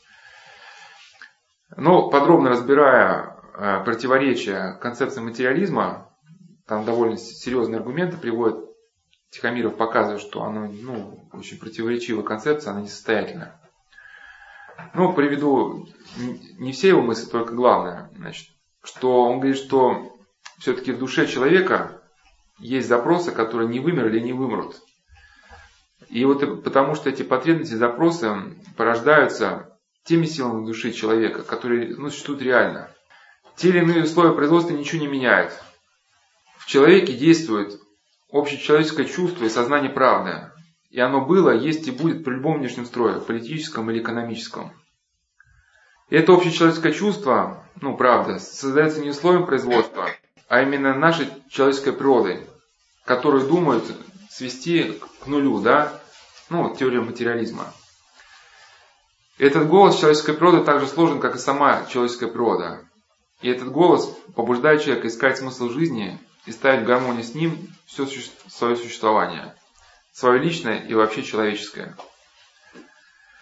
То есть, ну вот эта потребность все-таки найти осмысленность жизни, она в человеке она неустранима. Э, значит, э, и как бы не пытались этот голос в человеке он все равно рано или поздно прорвется. Просто другой вопрос, как прорвется, ведь он же может прорваться болезненно, да, вот как мы уже говорили, что некоторые, стремясь к этому трансцендентному расширению, приходят, ну, не к Богу, да, не каким-то правильным таким, ну, здоровым каким-то понятиям, которые действительно могут помочь личности развиваться, а приходят к чему-то, ну, болезненному наркотикам и прочему. Значит, и э, еще у него есть очень интересная мысль, что э, когда человек стремится найти смысл существования, он приходит к одной из трех концепций. Говорит, что на самом деле, несмотря на то, что история человечества была долгой, э, человечество пришло только к трем основным концепциям. Ну, где искать силу природы, то есть, э, ну, смысл бытия. То есть смысл бытия мы можем найти только тогда, когда мы поймем, где, где вот основная сила бытия. И если мы сумеем к этой силе как-то ну, приложиться, тогда мы найдем вопрос, ответ на вопрос о своем личном существовании. То есть одни люди считают, что главная сила бытия, она в Боге. Да, это одна концепция. Другие считают главную силу бытия в сатане. Да? Значит, другая концепция. Да? Такое как бы, ну, оккультисты, сатанисты и прочее. Третьи считают, что, да, что в природе основная сила бытия – это как раз патеистические эти э, религии. Век материализма, он очень тяготеет ко второй концепции. Ну, концепция природа. Ну, природа, что, что, что божество это как это природа. Может даже она природа-то неразумная, как вот некая такая, да, эволюционизм, да, сама себя воспроизводит там. Значит, э, но э, с концепцией как раз э, второй, с концепцией сатанизма очень тесно связана идея человеческой автономности. То есть каждому человеку как бы хочется видеть себя автономным. И вот наш век материализма, он как раз человека к этому подвигает. А там, где человек начинает мыслить себя существом автономным, возникает опасность ухода в некую мистику, когда человек начинает пытаться в себе раскрыть какие-то вот эти, да, ну, силы, способности. И на этих путях он как раз от Творца, от Бога может уйти. Но это, это, это почему важно? Потому что в основном вот эти игры, которые мы впоследствии будем говорить, они все тяготеют э, к миру оккультному. Да, так или иначе, э, и ролевое движение, и компьютерные игры, если человек входит в этот мир, он постепенно сползает к доктрине оккультизма. Но Тихомиров утверждает, что искание Э, сверхтварного ну, который над этим творением, Создателя, не исчезнет. Не исчезнет искание его вечного противника, ну то есть сатаны. Тем более, что этот вечный противник Бога очень тесно связан с идеей автономности тварного мира вообще. Ну, то есть, когда человек начинает как бы мечтать о том, что он не зависит ни от кого, ни от чего, и мир тоже не зависит, он очень легко приходит, да, э, попадает под власть падшего духа. Этому как раз э, там была вот эта тема зазеркалья, там приводил э, историю одной женщины, которая, она там стала, в общем, такие эксперименты проводить. Ну, у нее был любимый мужчина, но вместо того, чтобы любить друг друга, они друг над другом издевались, и она чувствовала, я чувствовал, что переступаю через какие-то незримые преграды, через которые переступать нельзя, да, но что-то во мне бунтовало и хотелось как бы вот отбросить все эти, да, как, ну, какие-то ограничения. Как тоже с другой девушкой общались, она тоже, когда вот там связалась с одним наркоманом, стала к нему там по ночам ездить, и у него как очень ну, ясно, прямо у меня было такое чувство, что надо, надо вообще отсюда срочно уезжать. Вот такая, ну, паника, что ли, сильная тревога. А тут же ну, хотелось как бы тут же бунтовать, типа, а с какой стати, кто-то может, да, мне там что-то указывать, уезжать или не уезжать. Я вот хочу там. Вот, ну поэтому я к чему, что, что там, там, где человек он не, не, не, не хочет признать Творца и его законов, он неизбежно через эти будет законы переступать. Но переступать, когда он будет через эти законы, будут очень тяжкие последствия. Потому что мы можем не признавать законы тяготения, да, но если мы начнем в окошко выходить, постоянно, то добром это не закончится. Но также, переступая через эти законы, человек рано или поздно сталкивается с противником Бога, да, с сатаной. Вот эта потребность, как она может проявляться в реальной жизни? Ну, опять же, я беру какие-то случаи для, для нас интересные, да. Но вот один молодой человек стал сходить с ума. Вот, он как-то прочитал один из романов Стивена Кинга. В этом романе один один а, мальчик, он во сне увидел совершенно другой мир. Темная башня, в общем, там был такой персонаж Роланд, который искал, как, как ему казалось, начальную точку повреждения мира, что здесь такой черный человек, который запустил процесс распад мира, и, он надо было найти его и уничтожить. И он шел много дней, даже недели или месяцев по пустыне, чтобы найти, как бы, ну, и уже стал этого черного человека настигать, и на пути нашел мальчика, какого-то мальчика, которого взял с собой. А потом получилась такая, такая коллизия, что этот черный человек перебрался через мост, остался после него то ли веревочный мост остался, то ли этот Роланд сам натянул этот мост веревочный. Я уже не помню, как там происходило. Получилось так, что все завязалось на этого мальчика. То есть, э, когда мост стал обрушиваться, и Ронду надо было совершить выбор, либо он идет, ну, дальше достигает этого черного человека, да, либо по разрушающему мосту возвращается обратно, там а, мальчик, кажется, поскользнулся, и вот-вот готов упасть в пропасть. То есть надо было решить. Либо он ну, прощает своей мечтой настичь этого, да, своего главного врага, ну и, и бросается к мальчику, и помогает ему выбраться из пропасти. Либо он бросает мальчика и уходит за черным человеком дальше. И когда этот мальчик уже срывается в пропасть, Роланд смотрит, ну, говорит, ну, мне нужно спасать мир, а весь мир спасти. А что такое, как бы, жизнь одного человека по сравнению со всем миром, да? И дает этому мальчику упасть. И как, когда мальчик упал, он понял, что совершил ошибку. Что надо было на самом деле, как бы, пожертвовать ради мальчика своей этой идеей. И там такое просто интересная была такая перипетия. А когда это произошло, просто э, все, э, мальчик, ну, в нашем реальном мире, все, все это видел, как бы, отчасти видел как-то во сне, и он начал бредить, что когда он стал открывать дверь, ему все казалось, что он, когда он откроет дверь, он видит этот мир, мир по которому ходит Роланд, эту пустыню, да, и он все не мог понять, каким образом он оказался в этой в семье, там, и родители, там, ну, можно сказать, отчасти вот это похоже на, на такую сформировавшие шизофрению. Ну, там снова были герои такие шизофренического склада, ну, такие раздвоенные. И этот мальчик хочет к этому миру пробиться, в общем, он где-то выясняет, что какой-то дом есть там, в котором происходит этот полтергейст, находит где-то какой-то ключик и идет к этому дому, потому что у него такое стойкое убеждение, что он, проникнув в этот дом, значит, встретится с Роландом. А у Роланда, который в другом мире, параллельном, он знает, что мальчик ему идет навстречу, он совершает какой-то там обряд, чертит на земле дверь, ну просто пальцем чертит, чтобы в определенный момент эту нарисованную дверь открыть, чтобы вырвать оттуда мальчика. Но речь не об этом, не о сюжете, а, а я сейчас не рассматриваю, есть ли параллельный мир или нет, четко мы, мы как бы скажем, что их нет. Смысл не интересует нас тема параллельных миров. Интересует состояние этого мальчика, что оно такое, просто там было реалистично описано то, что ну вот реально человек, эта книга впечатлила, он говорит, что у меня после прочтения книги то же самое началось. То есть э, он как этот герой из этой книги, мальчик стал, ну везде реально открывает дверь, э, он там, ему кажется, что раз там откроет, а там будет как бы другой мир, а там раз все лишь, ну, как кабинет, да, там, там учительница по математике, там как-то, ну вот, дети, сегодня мы проходим раз, а он все не может понять, каким образом, да, математика, когда, когда у меня Роланд. А последний удар там был для мальчика, что он, ну, из, из, из романа, там, надо написать сочинение, что такое правда.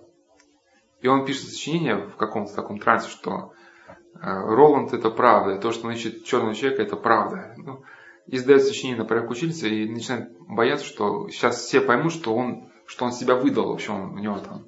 Говорит, я же, я же выдал, они сейчас себя, они поймут, что я рехнулся, сошел с ума, сейчас мне психушку дадут.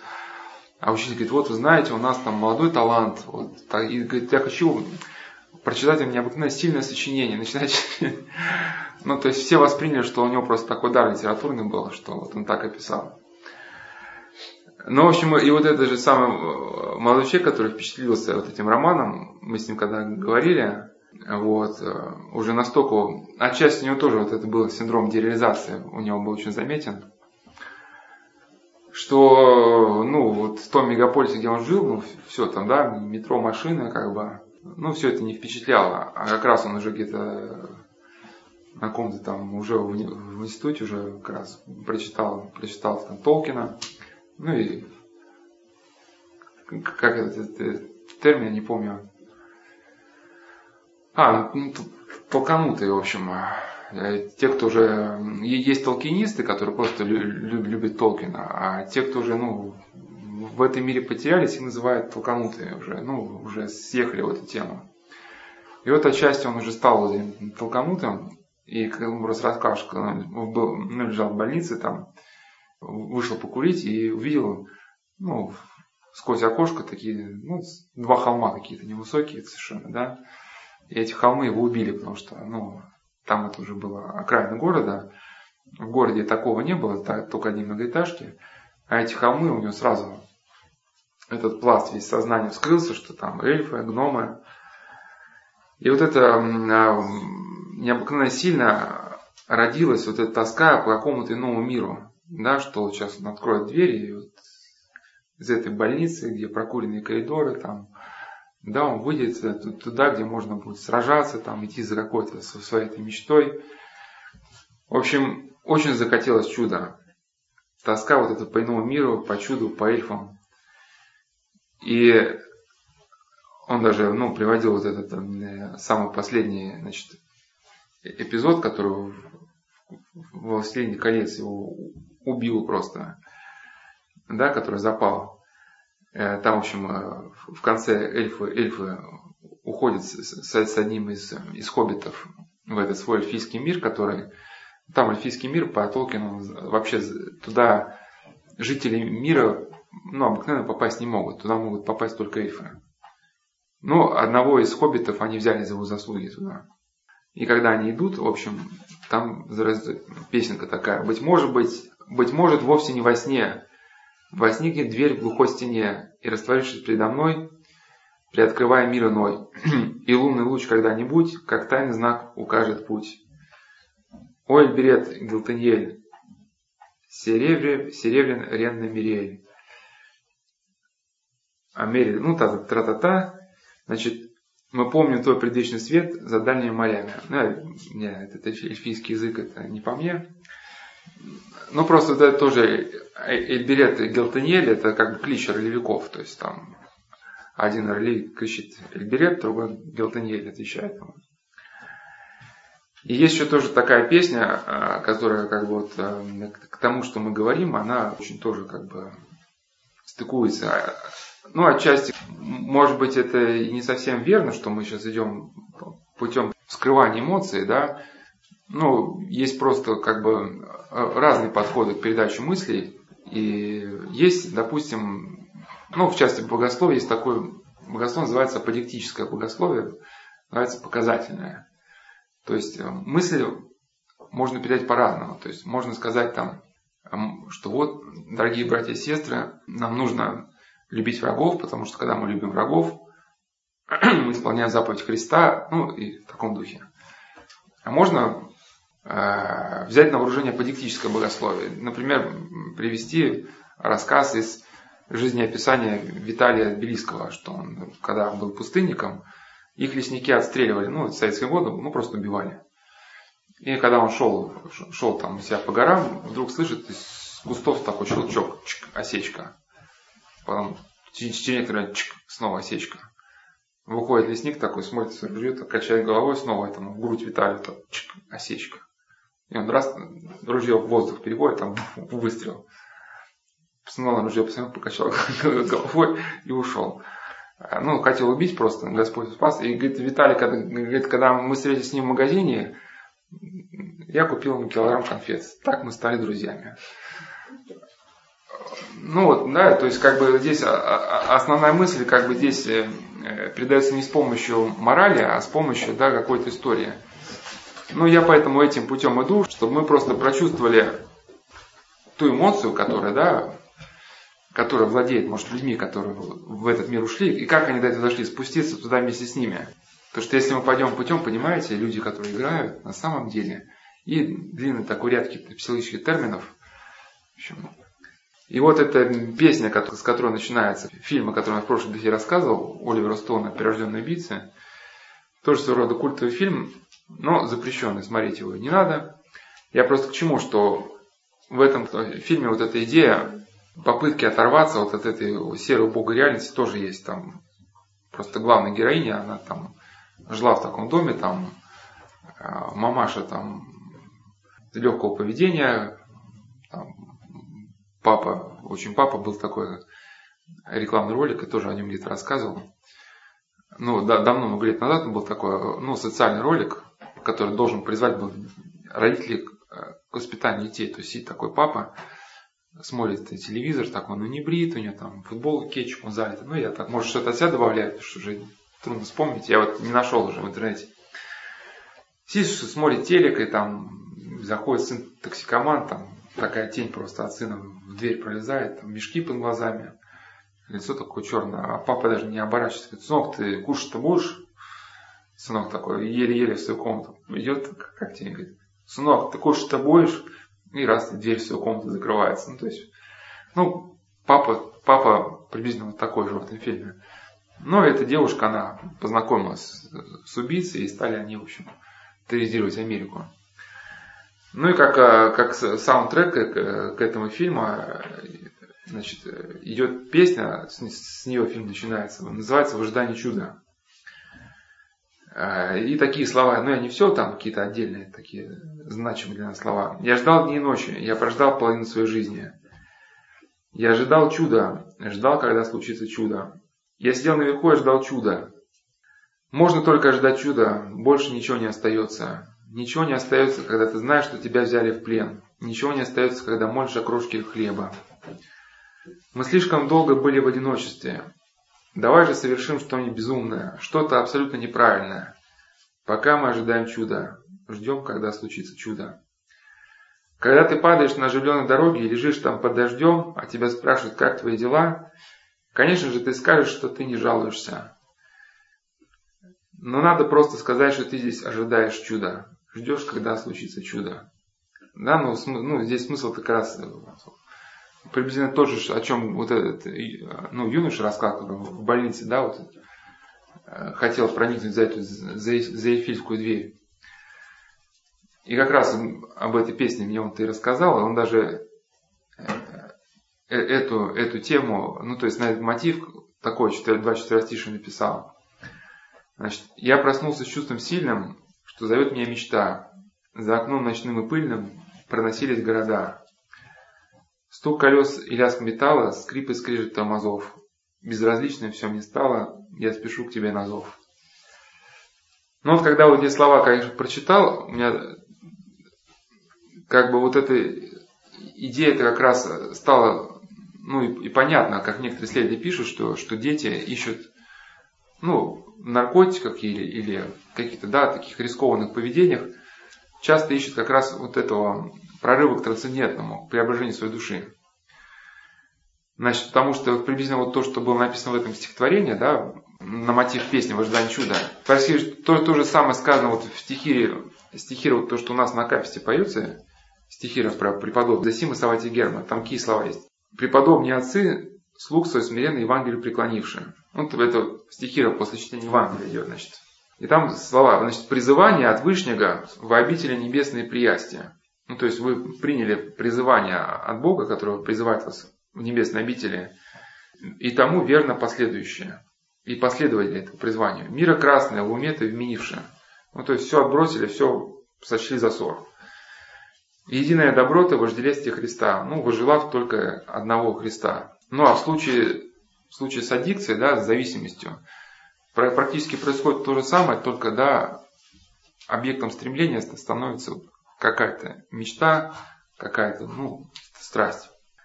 Вот, и некоторые исследователи, а, даже та концепция, которую я изложил, она в научной литературе можно найти обоснование к ней, то есть она имеет право, право на существование. Некоторые исследователи, ну как пишет профессор Короленко академик Дмитриева в своей книге «Психосоциальная диктология», значит, э, некоторые авторы рассматривают аддикцию, ну, то есть ну, зависимость, как э, неосознанное стремление к целостности. И некоторые люди с химическими аддикциями, ну, грубо говоря, наркоманы, токсикоманы, безнадежно ищут эту целостность. Значит, в рамках э, ну, вот таких подходов, да, ну, вот, исследовательских, аддикция воспринимается как искаженный поиск трансцендентальной связи с чем-то большим, выходящим за пределы личностного «я». И эта форма поиска оказывается безнадежной, бесплотной, приводящей в конце концов к экзистенциальной катастрофе. Ну, не потому, что сам поиск порочен сам по себе, потому что человек заранее свой поиск устремил а, на то, чего ну, нет. Ну, вот как это Грейс, да, мечтала стать черепахой и жить вечно. Но понятно, что это желание неощутимое. Человек не может стать черепахой, тем более жить вечно. Понятно, что катастрофа, она рано или поздно она настанет. Ну вот и наш православный священник, вот, э, протерей Ян Мейдорф, он как бы, его мысли они тоже как бы, ну, как комментарий к тому, что я говорил, значит. Наше младшее поколение не склонно к секуляризму. Ну, секуляризм это, значит, ну, отрыв от, от церкви, да. Ну, такое сугубо житейское. Ну, вот поели, можно поспать. Ну, вот поспали, можно и поесть. Ну, это не совсем секуляризм, конечно, но чтобы вам просто составилось впечатление, значит, молодое, младшее поколение отчаянно пытается удовлетворить свою естественную жажду другого, трансцендентного, единого, истинного. И в своих поисках оно прибегает к таким средствам, как восточные религии, наркотики или психоделические лозунги. И это происходит потому, что человек существо теоцентричное. И когда его лишают истинного Бога, он создает ложных богов. Ну, то есть теоцентрично он стремится в глубине души к Богу. Когда этой связи ему в жизни не удается установить, он пытается прилепить себя к чему-то. Тоже мы с одним молодым человеком говорили, что настолько, говорит, уже вот это как бы бытовуха заела, что уже как бы ну, начал в таком вот идолопоклонском духе Э, толковать там какие-то, ну, ну, архитектурные части здания, там, да, что вот, вот это там посвящено такому-то там божеству, там, вот это такому-то, ну, такому-то духу, да. Но, в принципе, просто быстро надоело, потому что понял, что мне это радости жизни не придает, все, ну, все эти фантазии. И поэтому сразу перешел в героин. Там с героином, ну, по, ну, по, по голове шибает.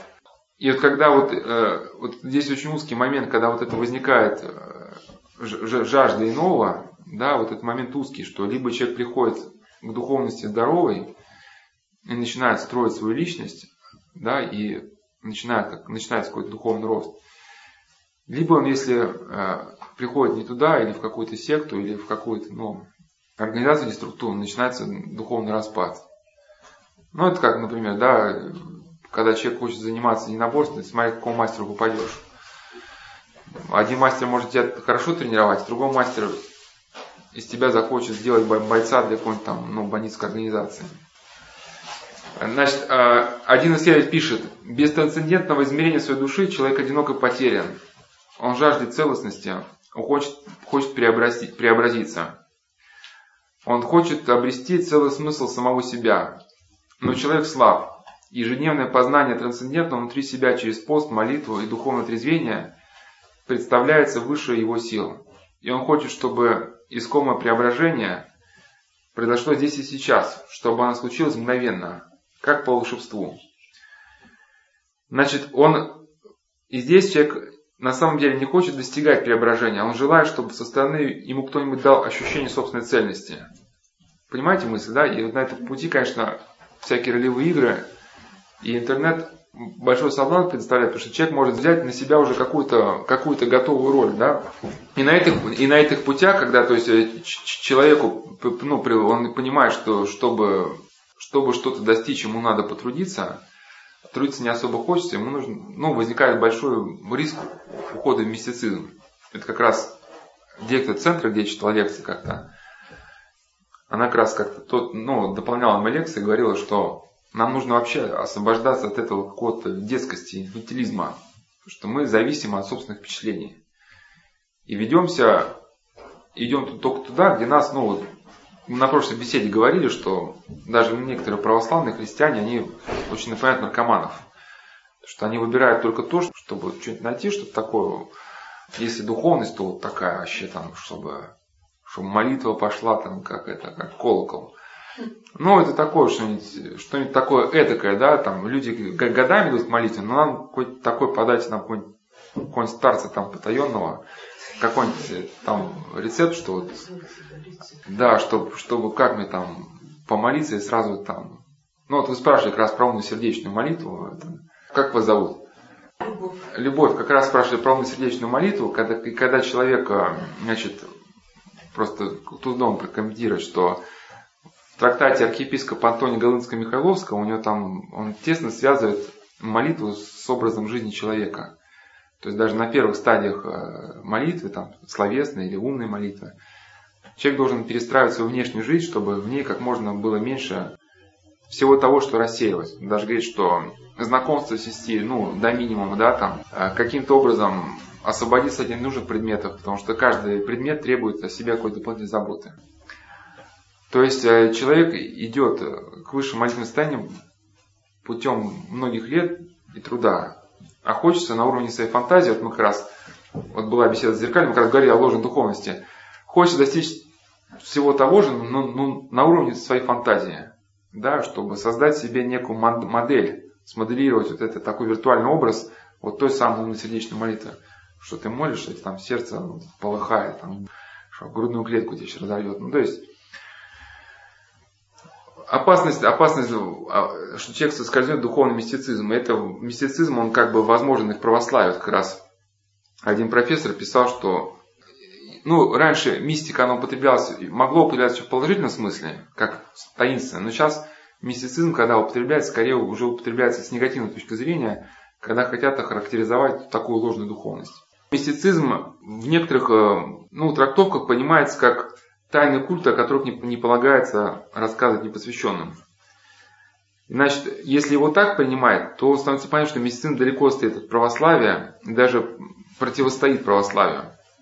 А, и мистицизм, когда человек начинает увлекаться вот этими ложными духовными состояниями, это все приводит его к ложному пониманию всей духовной жизни.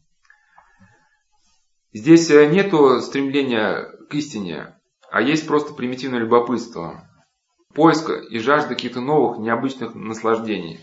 И человека, который значит, этим путем идет, у него возникает эта опасная разрушительная идея, что все религии на самом деле одинаковые, что просто то, что Лао Цзы назвал Дао, то, что Будда Нирваной, то, что каббалисты Энсофом, а христиане назвали божественной сущностью. Но это можно такие услышать слова, что все на самом деле говорят об одном.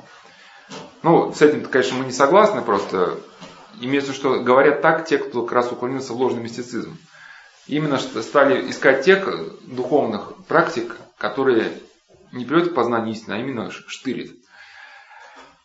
Именно вот этот, э, на этих путях человек приходит э, к тому, что э, подвиг Иисуса Христа, его жертвы и благовестие, они как бы обесцениваются. Уничтожается само понятие истины. Да, значит, человек превращается в слепую игрушку своей мечтательности, гордыни и часто откровенных демонических сил. Но почему это важно? Потому что вот это как бы это очень видно в современной жизни.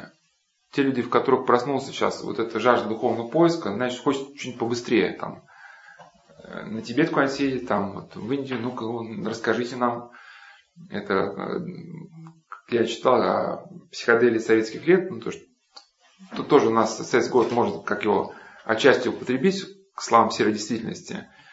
Ну, то есть, когда все было у нас так запрограммировано, очень все, ну, все было прогнозируемо. Некоторых людей рвало голову, им хотело как-то выйти за пределы вот этой советской действительности.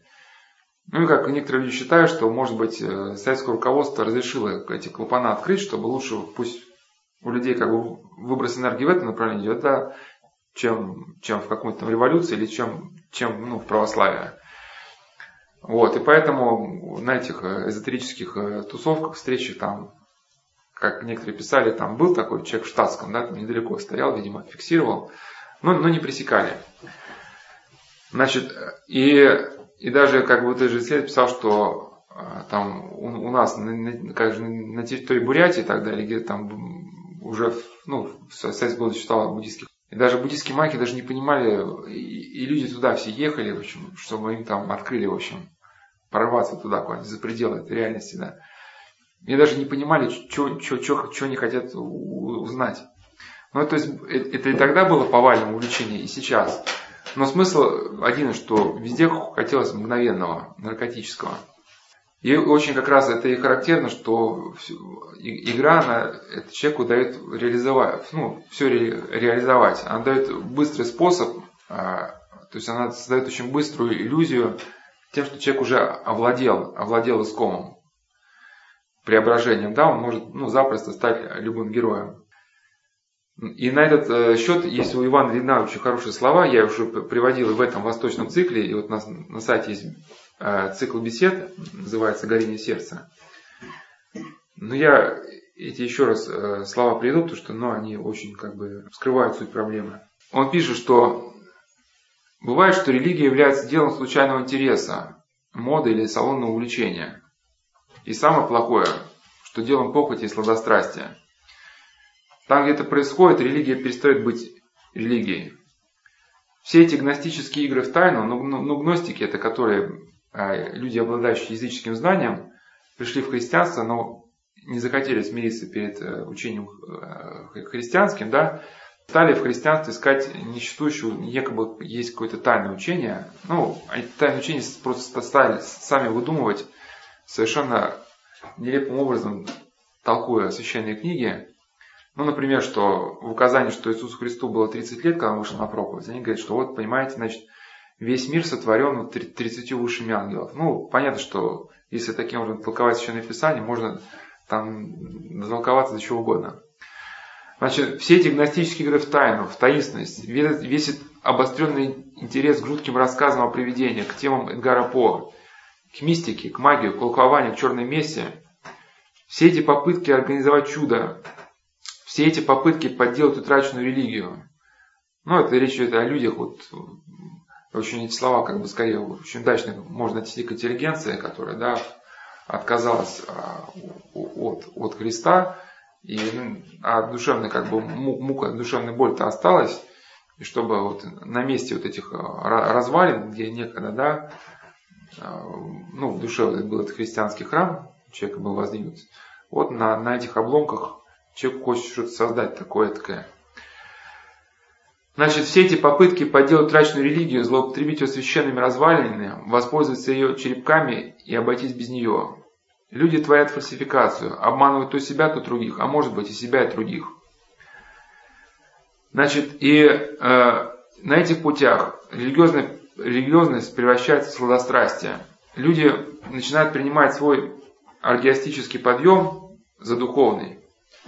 И современная мистика с ее бессильными блужданиями, гностическими рецепциями и эротическим кокетством с самого начала была сродни хлыстовству всех времен и народов. Люди гоняются за мистическими экстазами, сверхчеловеческими восторгами, ищут экзотики, оргиазма, но идут мимо основного и существенного, мимо простых и трезвенно смиренных, здоровых глубин религиозного опыта, уходят в страну болезненных напряжений, нетрезвых посягательств и несмиренных исканий. Они как бы удаляются от хлеба и требуют пряностей.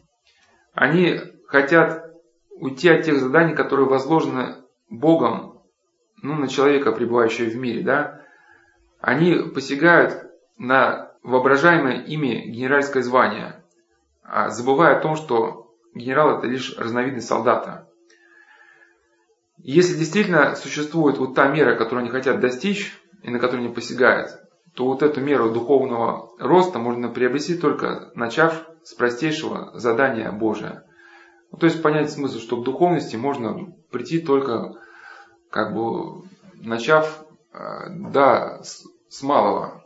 Ну, с чего? С здоровой духовности прийти. Скажите, так на пальцах, а Ну, хотя, хотя, хотя бы прощать людей, хотя бы прощать. Ну, вот как один человек сказал, что если человек старается исполнять заповеди Божии, прощать обидчиков, и когда представляется как бы случай от, от, откладывать свое дело, чтобы сделать дело ближнему, то есть когда что-нибудь попросит, то в жизни такого человека начинает действовать подсказка. То есть в сознании появляется некое какое-то понимание того, как нужно поступить. Понимаете? То есть человек уже не совсем потерян в этой жизни. То есть, ну, некий непостижимым образом у него рождается понимание, какой дорогой начинает надо идти. Ну, если, если есть уже заповеди Божии, человек старается исполнять, это немаловажно, его жизнь уже становится очень стабильной. То, что в заповедях Божьих действует божественная сила, ну, евангельских. Если человек свою жизнь основывает на них, то вот эта божественная сила, она входит в жизнь человека. Да? Ну и как вот такой классический пример, пример а, того, о чем мы говорим сейчас с вами – вот как раз была лекция «Горение сердца», я там эти беседы тоже отчасти разбирал, что когда люди ощущают э, ну, такую скуку, им хочется чего-нибудь такого остренького. И там я рассказывал о фильме, о фильме «Дирижер». Ну, там молодой человек, который ну, по фильму был художником, потом стал наркоманом, но он запросто мог стать каким-нибудь игроком. Значит, мой сын хотел быть художником. Ну, здесь заодно как раз и, и показан конфликт взрослых и детей. Значит. Мой сын хотел быть художником, а я знал, что он просто не хотел работать. Ну, там именно такой, папа, дирижер такой, как его жесткий, как один из, из певцов, который у него, ну, который, то есть дирижер, э, этот дирижер, он руководил исполнением Марии, и там этот Варя должен был еще в исполнении Арии участвовал тенор, и он назвал, говорит, да вы вампир, говорит, вы тут сосете все кровь, вас все боятся. Говорит, а я, я человек, я живой человек, а не помидор, из которого там можно там сосать это, да. А он так это смотрит, там ничего не говорит. Как бы. Ну, ну так, суровый дядька такой. И э, когда он этого тенора увидел, зашел в зал, шла репетиция, тенора увидел, испугался, у него там голос спел. Он говорит, дядя, вы знаете, у вас могло создаться впечатление, что я в последнее время очень плохо работаю, ну, то есть пою у меня не складывается впечатление. Я это вижу. Значит, ну и, видимо, когда, конечно, он себя с сыном стал так, видимо, вести, сын, понятно, что из дома ушел. Значит, а я знал, что он просто не хотел работать. Решил, что я все время буду платить за него, а я не согласился. Десять лет назад он ушел из дома. Он не хотел понять, что искусство это работа, тяжелая, мучительная работа. Он сам ушел, я его не выгонял. Ушел и возненавидел меня, запутался. Я не знаю, на что он жил, связался с какой-то компанией. Все летали на Гаа, в Индию, еще куда-то. Потом приехал в Иерусалим, с вами связался. Ну, это одной девушке рассказывает, подруге это сына. Спутался, пили, курили, жрали всякую дрянь, приторговали дрянью, он тоже. Неделю назад он позвонил, опять попросил денег, а я не дал. Он очень просил, а я не дал. Сказал, что сына. Думаешь, я убил? Ну, то, что он повесился. И там как раз лекция «Горение сердца» я как раз объяснял эту ошибку вот этого папы, что не надо было объяснять, что искусство – это работа. Здесь все, что ему нужно было сделать, это помочь сыну дотянуть, ну, как бы, до 20, там, 25 лет. Пусть он будет рисовать, неважно, что он там будет делать. Главное, чтобы папе просто следить за то, что хотя бы, ну, сын какой-то нравственную, безнравственность не впал. Я там приводил слова Ивана Лина, что писал, что главное, чтобы вот это горение сердца, оно не ушло. Что если сердечное горение будет у человека, если останется эта совесть, вот разгоревшая совесть, да, это становится источником сверхчеловеческих сил в человеке. То вот это сердечное горение, оно может если это какой-то там военачальник, да, сердечное горение может перетвориться в молитву военачальника, и он там удачно очень совершит поход. Если это какой-нибудь политик, он придумает новую удачную какую-то, да, решение какого-то вопроса. Если, если ты хозяйственный какой-то деятельность, деятель, то он, если у него вот это горение сердца останется, то он придумает какой-то новый удачный тип производства. Смысл в том, что, возможно, если бы папа помог бы юноше встать на ноги, может быть, он не стал бы рисовать, может быть, занялся чем-то другим. Но главное, чтобы это, во-первых, горение не ушло, а во-вторых, не разорвать контакта. Но папа этого не захотел понять. Как раз он поступил как тот самый морж, морж с непробиваемой шкурой. И вот э, по поводу этого юноши, это был такой типичный, типичный случай, как и в российской психоделии. Ну, это психоделии, психоделиками называли те, кто вот начинал как раз читать там распечатки Кастанеды, там, э, стоять на голове, там вот эти всякие там асаны, завязывать глазами, там месяцами сидеть, ну, не видя света, как бы в этом состоянии медитировать. Но один из, из, из исследователей пишет, что никто в старой новой российской психоделии не хотел понимать того, что человеческая душа должна быть подготовлена мировоззрением и верой к восприятию и пониманию чудесного. Случайно полученные или полученные неправильные понятия, образы, идеи могут вести только к распаду, диссоциации личности. То есть, чтобы э, с человеком вот это произошло чудесное преображение, он должен быть готов к этому. Да, своим образом жизни, исполнением заповедей. И тогда, как Преплон Саксилин говорил, что Божие приходит само собой, тебе же не ощущающему но приходит тогда, когда место чисто, а не скверно. Да, и в этом смысле поэтому как бы православная этика делится на, на, на два периода. Период делания, да, и период как бы видения. То есть, когда человек, внешняя жизнь должна вначале человеку устаканиться. Должны быть, ну, побеждены какие-то грубые страсти. Человек должен научиться перестать обидаться, гневаться. Ну, хотя бы такие совсем грубые моменты что если человек там обидается, ругается, там, чуть что мы искали, он там ногами топотать начинает, да, там, я тебя пока... О, о, какой, о, о каком духовном деле здесь можно говорить? Да? Ну, это... Как их победить? А? С чего начинать побеждать? Ну, с чего? Ну, сложно, как бы здесь общих э, рецептов нет, и надо испытывать свою совесть по вечерам 5, 10, 15 минут, вот рассматривать, как прошел день. И совесть вас постепенно на, на, на правильный путь выведет. Что вы увидите, что вот сегодня объелись, а, значит, а вечером настала депрессия. Значит, надо что-то делать с, с. Если у вас такой вопрос возникнет, значит, возникнет следом желание что-то почитать, что-то посоветоваться. Но если вы услышите хороший совет, какой-нибудь там батюшки, совесть, если вы к ней чутки, она заставит вас прислушаться. Если вы захотите сделать что-то плохое, она заставит вас отказаться. Но если вы не будете ее слушать, то вы в этом так, ну, то человек в этом браке так и будет остаться, оставаться. Но начать именно, ну хотя бы, хотя бы с этого совести, значит. Если кто хочет почитать о, о, о чудесном атеистом, очень глубокие мысли, очень хорошие, есть в книге Ивана Лина «Аксиома религиозного опыта», там есть раздел о чудесном атеистом. Значит, вначале я хотел как-то некоторые мысли озвучить, но там просто очень много у него хороших мыслей, поэтому,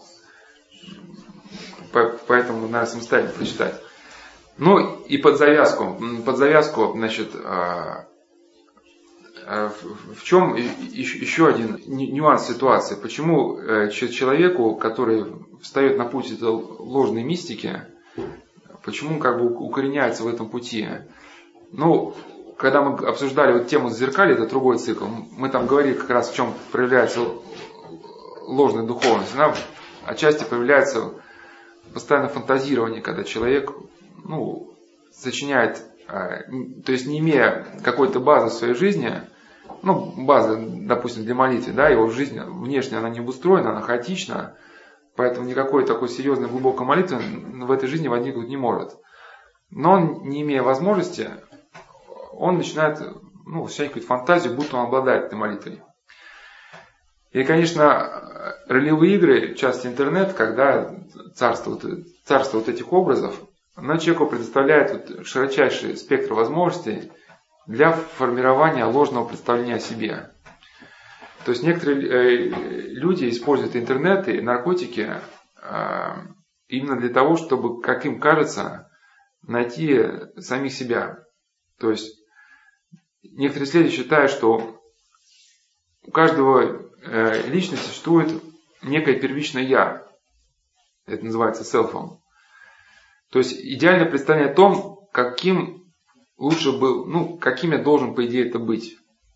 И когда человеку, ну, в процессе жизни, там, ну, предается каким-то страстям, у него образуется вот уже такое, ну, некая, некая неправильная настроенность, которая противоречит его вот этому глубинным его потребностям, вот этому селфу. И у человека воз... начинает возникать желание вернуться к себе подлинному. Я, в принципе, с этой мысли и начал вот этот раздел про уход от реальности. Вот, но это как еще, это я приводил на этот счет еще мысли этого хирурга Пирогова, он писал, что дети, они цельные, потому что они что говорят, что думают, то и говорят, и также и поступают. А чем больше растут, тем больше лжи. Значит, говорим одно, делаем другое, а в уме держим там четвертое. И постепенно человек он теряет понимание того, кто же все-таки он на самом деле, как тут наступает внутренний раскол. А когда человек значит, стремится, стремится э, прийти к себе самому, значит, вот здесь э, на первый план может выйти какая-то зависимость. Почему? Ну, сейчас вот, э, да, потому что когда человек э, предается какой-то страсти, он на время освобождается от, от, от, от привычных этих клише, да, каких-то норм устоявшихся. Ну, например, когда какой-нибудь там офисный работник замученный, да, там всякими правилами, тут вспышка гнева. И он там кулаком стал, да пошли вы все там, а вот а, фигушки, да. И на данный момент эта вспышка, он говорит, вот ошепеняется, вот наконец-таки остался, я сказал им, что хотел. Это даже был такой еще ну, эпизод такой, как бы показательный был в фильме, это называется «Все будет хорошо». Там проходная большого, большого завода, и там все проходят, показывают удостоверение и проходят. Ну, утром такие все не выспавшиеся. И дед такой идет, ему удостоверение. И он охраннику, а вот тебе удостоверение. И он, оказывается, он ждал 50 лет пенсии, чтобы пойти как-нибудь на работу. Ну, когда он вышел на пенсию, чтобы пойти на проходной, он все об этом мечтал, готовился. Когда он спросит удостоверение, он скажет, а вот тебе, больше не... И такой момент, что он показывает фигу этому охраннику, и у него происходит сердечный приступ, он такой, падает, умирает, и, и все люди, шли на работу, так, ну, дальше с такими ничего не выражающими лицами начинают идти просто дальше, да, а он там как бы уже лежит трупом. Ну вот, значит, э, человек начинает верить в возможность, это называется такой термин, идеализированная трансференция, или может ударение по-другому ставится. И как раз, когда человек активно пользуется интернетом, он кажется, что переходя с сайта на сайт, он что-то сейчас для себя такого откроет, что наконец-таки преобразит его жизнь в нужном для него направлении. Это очень характерно для тех, кто еще ЛСД употребляет.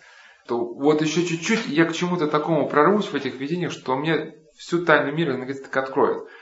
Ну, в следующий раз потребит еще больше, но опять будет сказать, что вот чуть-чуть не хватило. И вот это чуть-чуть оно будет все удаляться, удаляться. И так никогда эта грань не придет. Но в чем не смысл?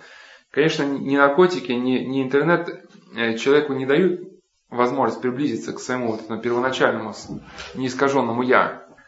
Значит, э, здесь просто происходит, что вот, это, вот эти ложные образы, которые человек в больших количествах потребляет, как в интернет, как в наркотиках, они, ну, как и в случае ложной духовности, это то же самое, что у нас в православии происходит, когда мы ну, фантазируем о своем духовном состоянии. Эти все образы заступают, на, ну, как бы, мы их подставляем на, на место нашего реального «я».